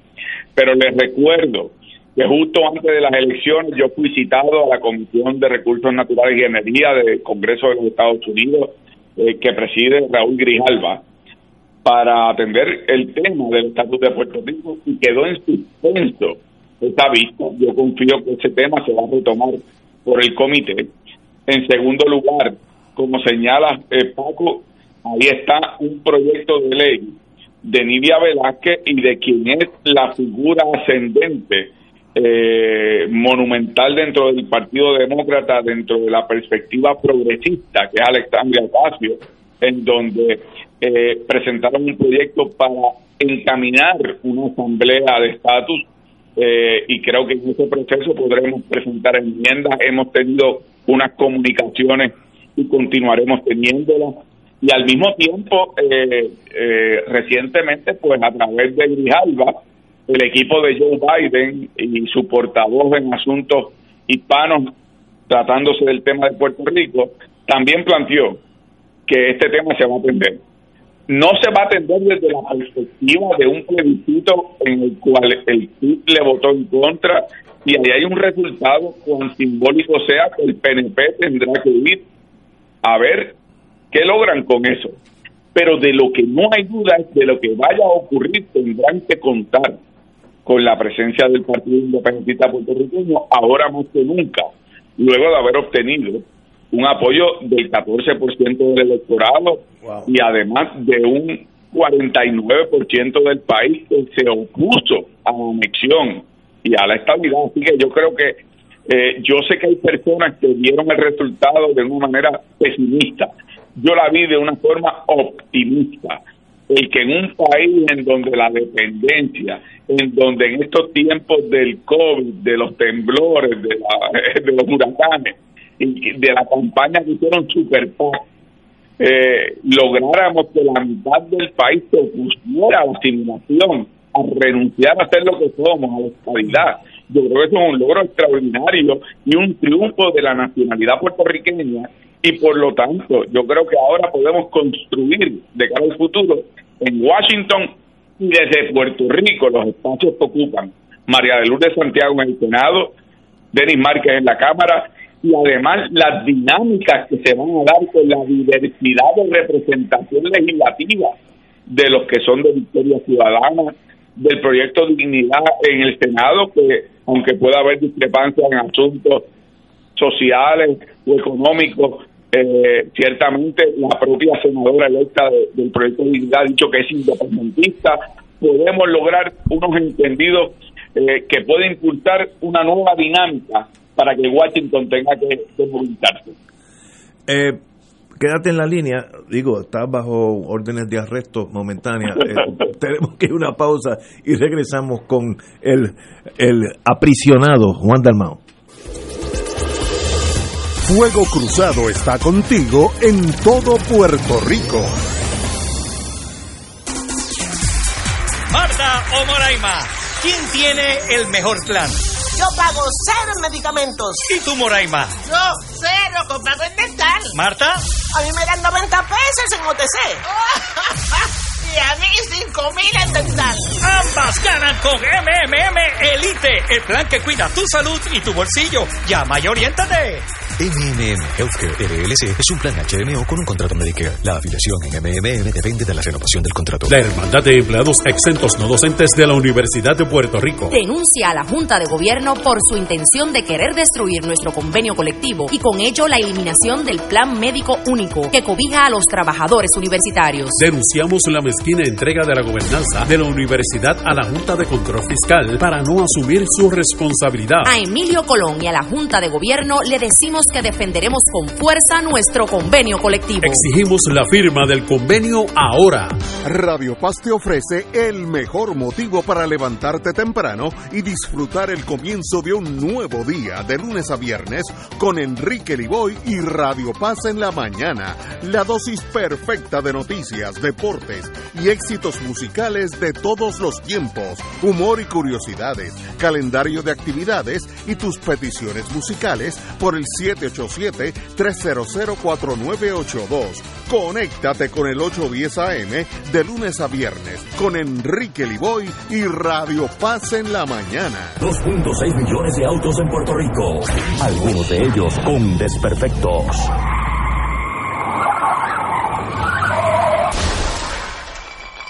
Autocontrol. Tu carro. Tu carro. Tu mundo. Lunes a viernes a las 11 de la mañana por Radio Paz 810 AM.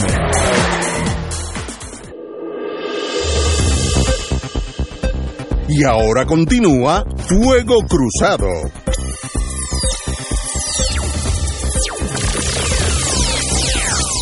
Compañeros, ¿por dónde el PIB, como todos sabemos, tiene representación en el Senado, representación en la Cámara y varios en, los, en la legislatura de municipios? ¿Dónde tú ves el PIB en estos años que entran difíciles en el sentido económico, difíciles con una junta que el nuevo, uno de los nuevos miembros para mí rayan en ser fascista porque lo dice abiertamente, yo soy abogado de los bonistas y estoy aquí para cobrarle a los bonistas. O sea que ahí por lo menos no, es, no hay que descubrir nada.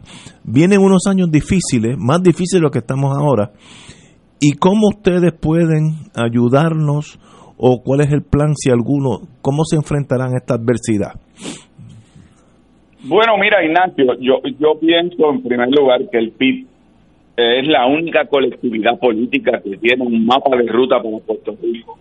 No solamente con la propuesta de Patria Nueva que yo dije en las elecciones y en el proceso de campaña, que no se trataba de una propuesta puramente electoral, se trata de un mapa de ruta y de un proyecto de país.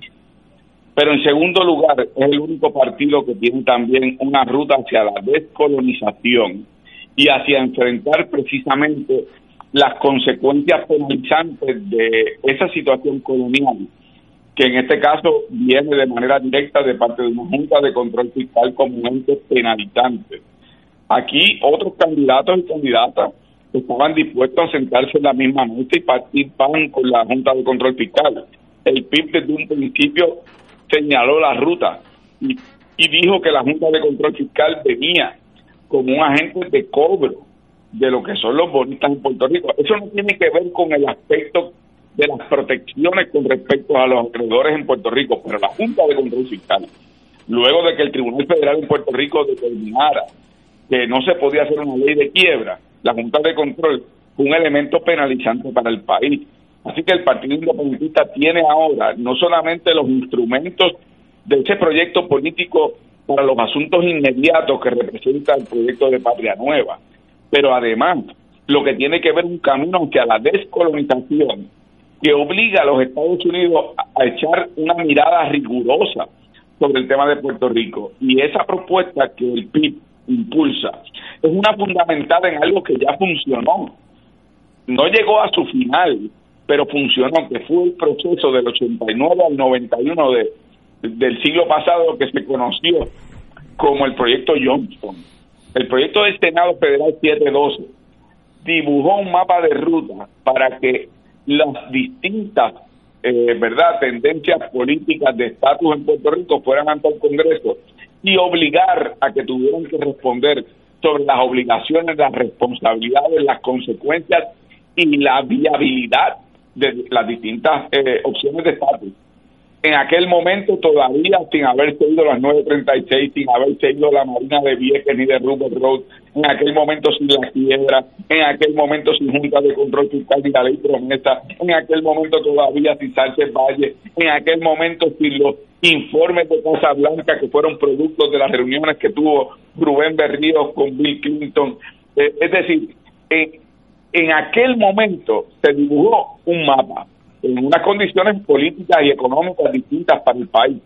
Hoy más urgente que nunca que las distintas tendencias políticas que creemos en la descolonización, en las fórmulas no coloniales ni territoriales, acudamos en consenso a los Estados Unidos para obligar a que respondan sobre viabilidad, consecuencia y responsabilidad de cada opción.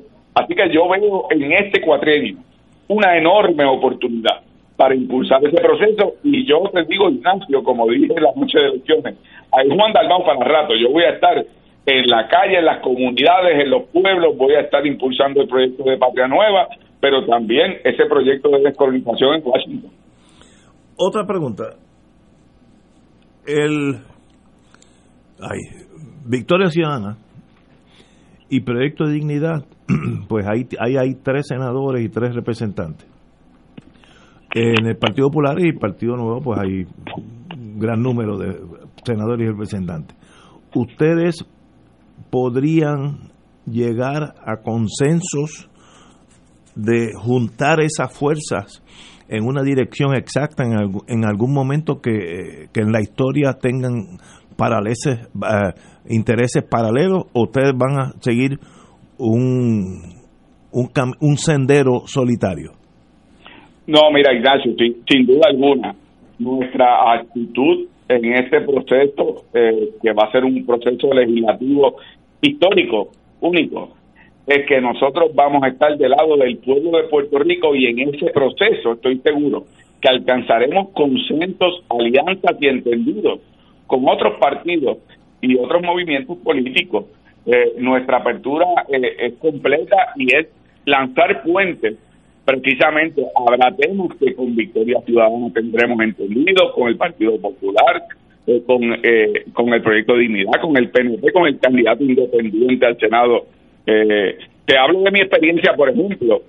Hubo medidas legislativas durante este cuatrienio que yo fui coautor junto, junto a legisladores del PNP, del Partido Popular, el candidato independiente, que trabajamos las medidas legislativas sobre el tema de la reforma eh, penal de los jóvenes y niños en Puerto Rico. Así que eh, yo estoy seguro que en este cuatrenio se va a dar de una forma mucho más eficaz porque no hay ningún partido que tenga dominio completo y va a defender de que se cree una actitud de concertación en la gobernanza política del país y en ese aspecto pueden contar con el Partido Independentista Puertorriqueño siempre y cuando esos temas puntuales que tú señalas sean a favor del pueblo de Puerto Rico. Eso no significa que uno va a estar de, a estar de acuerdo con todo lo que profese un partido u otro partido, pero sí significa que en aquellos elementos puntuales en donde podamos tener coincidencia, vamos a remar en la misma dirección con actitud de apertura y de diálogo, sin duda alguna. Yo, eh, un ejemplo que me tocó la semana pasada es eh, cuando me enteré de la situación caótica, dantesca, de la, la, prisión de los menores en Puerto Rico, de los atentados de suicidio, una cosa uh -huh. de tercer mundo bajando para cuarto. Y esos son temas que si los legisladores, estoy tirando la zona bien grande, tuvieran a Puerto Rico como, como su meta, debieran todo, todos los partidos, los cinco partidos, caminar en la misma dirección, porque no puede haber un legislador que esté en contra de que esa situación tan triste y penosa se corría. Ahí ustedes pueden, eh, digo, yo no veo cómo puede haber disidencia, pero como la, la política es tan chiquita, si lo presentas tú, pues entonces yo no lo apruebo. Ese tipo de cosas absurdas y se quedan esos niños suicidándose o, tratando de suicidarse uno, uno al mes. Eh, así, así es. Eso es un caso en Puerto Rico de lo que tiene que ver con la, la falta de protección a los derechos humanos más elementales. Yo fui coautor junto a Vargas Vidot y otros senadores y senadoras del proyecto de ley que buscaba dar un trato más humano a lo que es el procedimiento eh, penal de los jóvenes y niños en Puerto Rico.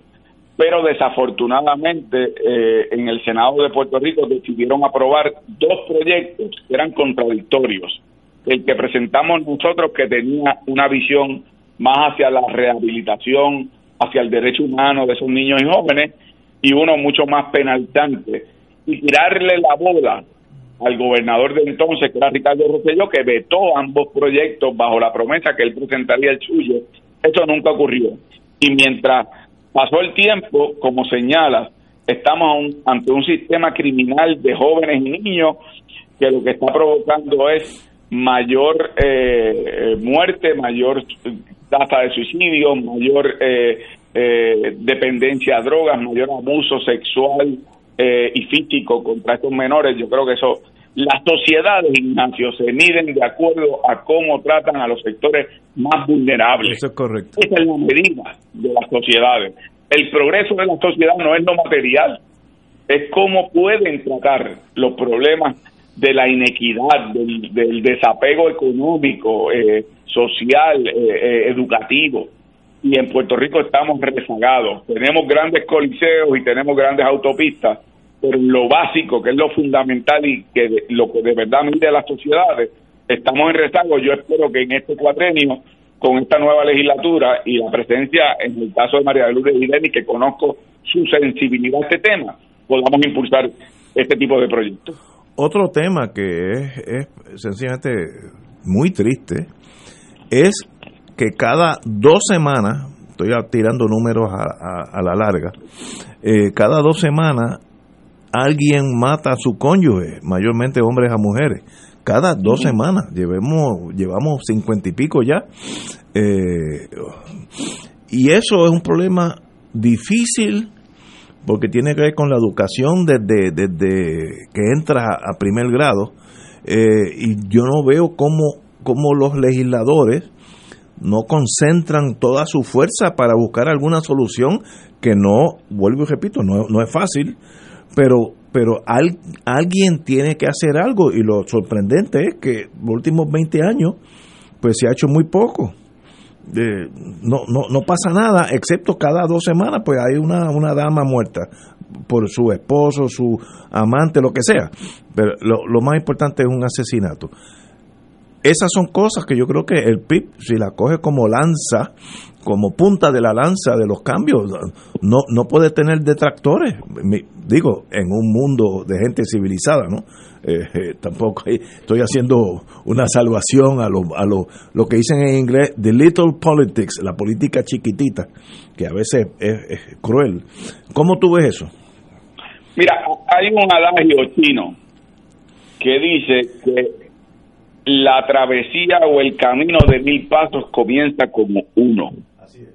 Lo primero que tiene que hacer el gobierno de Puerto Rico es decretar un estado de emergencia con el problema de los feminicidios y la violencia contra la mujer.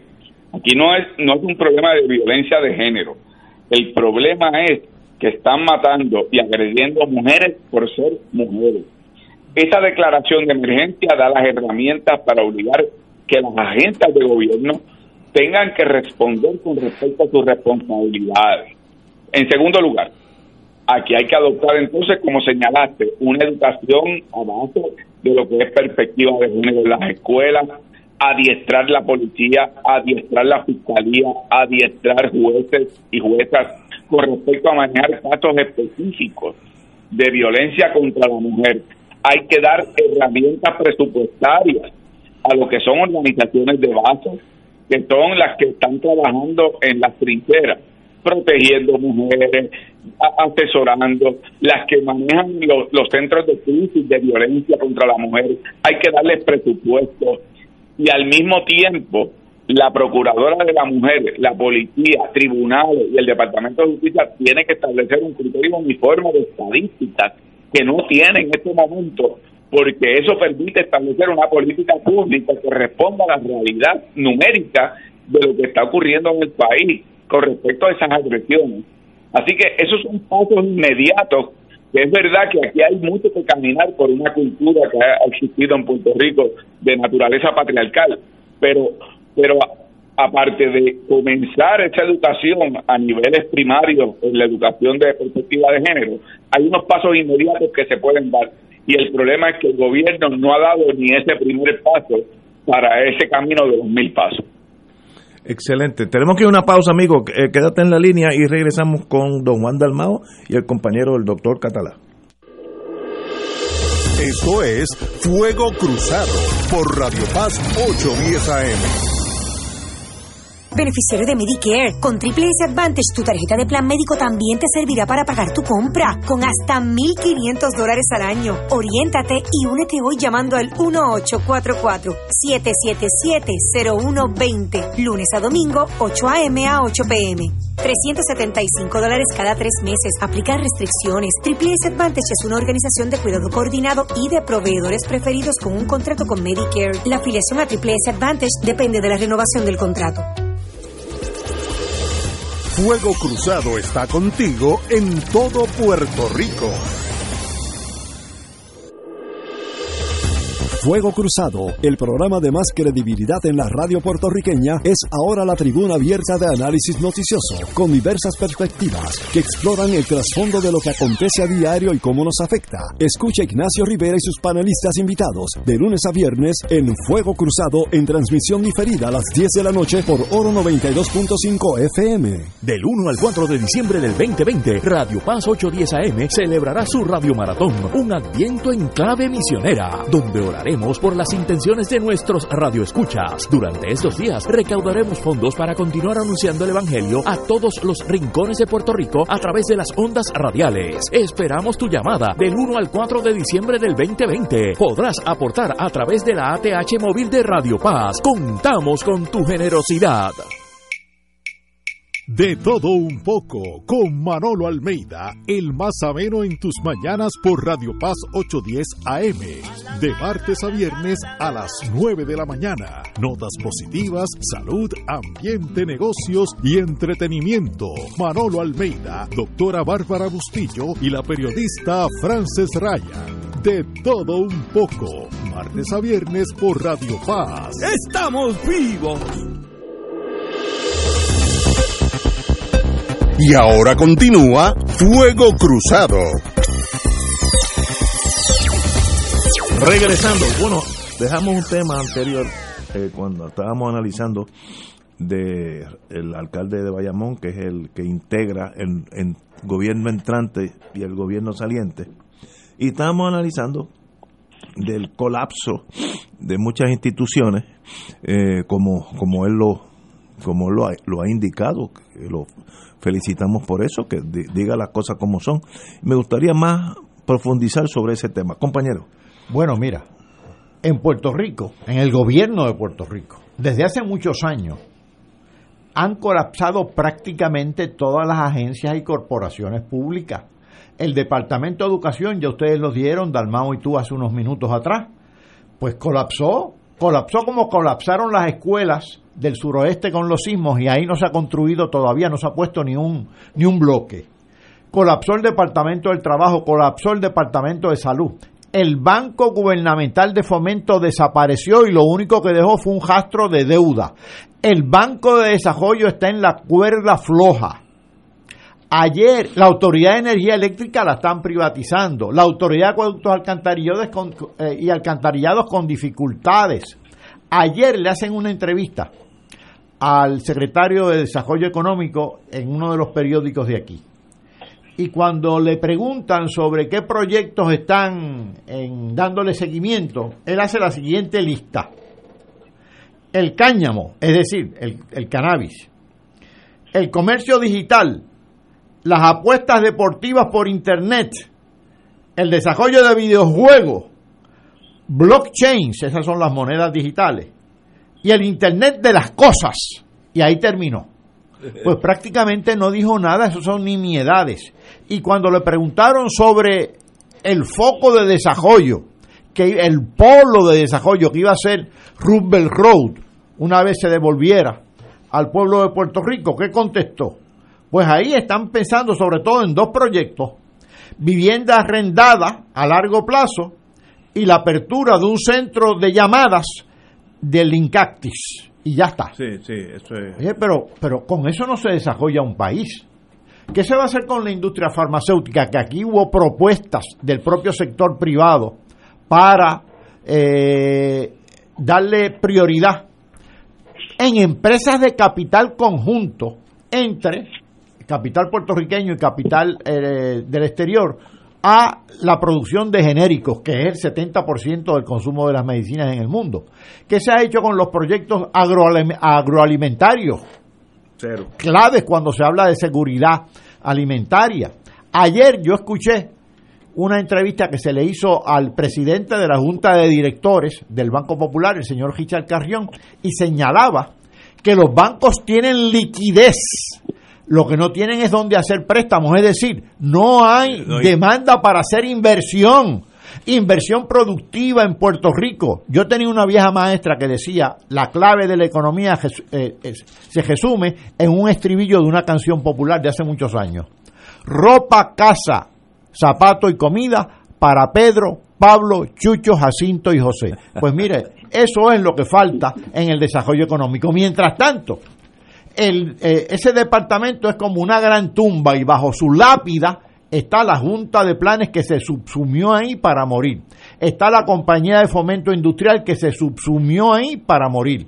Bajo esa lápida está la Compañía de Comercio y Exportación que la van a liquidar. Y está también la Compañía de Turismo que la están liquidando. Y en sustitución de eso han montado dos programas publicitarios privados solventados por fondos públicos que son para fomento, Invest Puerto Rico y para turismo, Discover Puerto Rico. Así no se puede desarrollar un país. Eso es realmente colapso de la responsabilidad pública.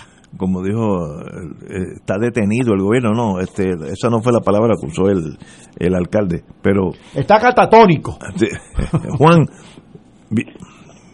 Juan Dalmau. Mira, sí, sí, mira Ignacio, yo, yo recuerdo hace unos años haber leído un libro de, de un profesor de Oxford, un profesor inglés, que se titulaba, eh, eh, el profesor era Raymond Carr, y entonces el, el libro era Puerto Rico a Colonial Experiment. Y realmente si estuviera vivo y pudiera escribir una secuela sería Puerto Rico a Colonial Failure, porque francamente el problema de las limitaciones coloniales que impone el régimen para el desarrollo económico en Puerto Rico se han hecho cada vez más profundas. Eh, el doctor Paco Catalán, en artículos que ha escrito, le llama eh, lo que son las limitaciones estructurales. Por más que uno pueda atender, y se pueden atender problemas inmediatos, ¿verdad?, de asuntos para atender protecciones ambientales, protecciones de salud, protecciones siempre termina chocando con esa limitación estructural de las limitaciones coloniales en Puerto Rico.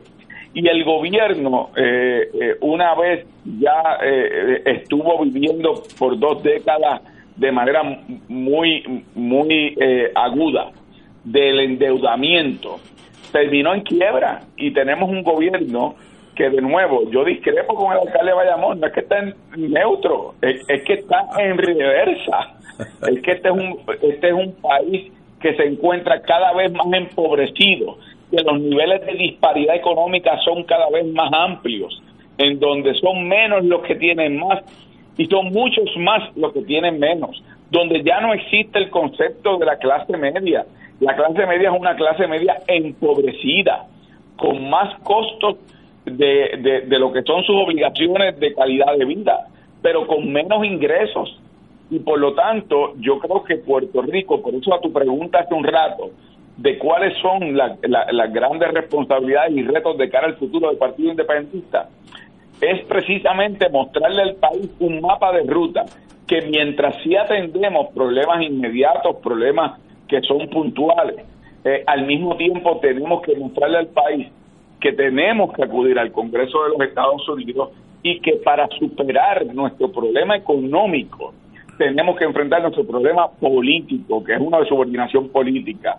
Eh, Antonio Weiss, que fue uno de los gestores de la ley promesa eh, bajo la administración de Obama, eh, y que además escribió un artículo muy, muy importante, estableció que para que Puerto Rico pueda superar su problema económico, tiene que atender de la mano su problema de subordinación política y dijo, tomando en cuenta que el tema de Puerto Rico es un tema de nacionalidad, de identidad cultural, y por lo tanto esa ruta apunta a que Puerto Rico pueda llegar al reclamo de su soberanía nacional, como dije yo en uno de los debates, no para separarnos de los Estados Unidos, es para unirnos al mundo y desarrollarnos plenamente en términos económicos, políticos, sociales, culturales, como le toca a todo país y a toda nacionalidad, ni más ni menos.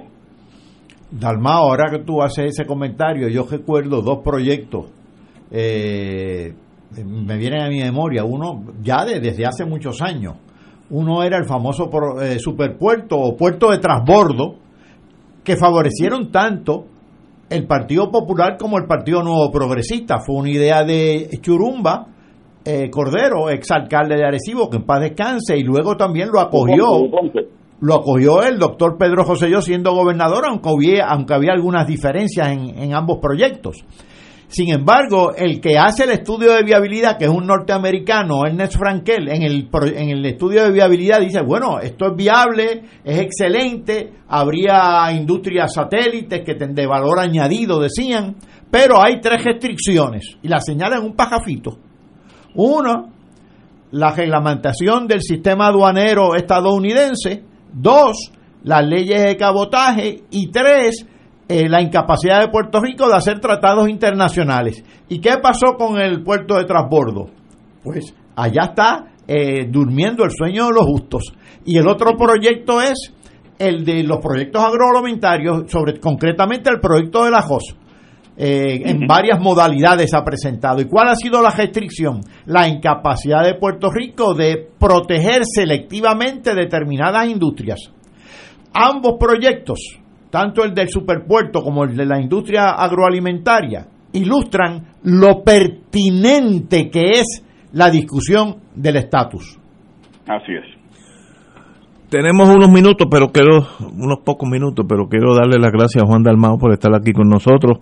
Mi tesis, que es un, un amigo que cae muy bien, inteligente, joven, tiene todo. Así es que sigue mi consejo, no cumplas más años, quédate ahí. Gracias Ignacio a ti, un placer eh, haber compartido con Paco y Paco te envía saludos Grisel, mi esposa que sabe que fue tu alumna. Ah, cómo no, cómo no. Un abrazo. Juan, un Si privilegio, no saludo, no, no puedo comer hoy. privilegio tenerte aquí y bienvenidos a Fuego Cruzado, Juan. Siempre un abrazo, ya pronto nos veremos. Señores, tenemos que irnos, así que mañana será martes a las 17 horas.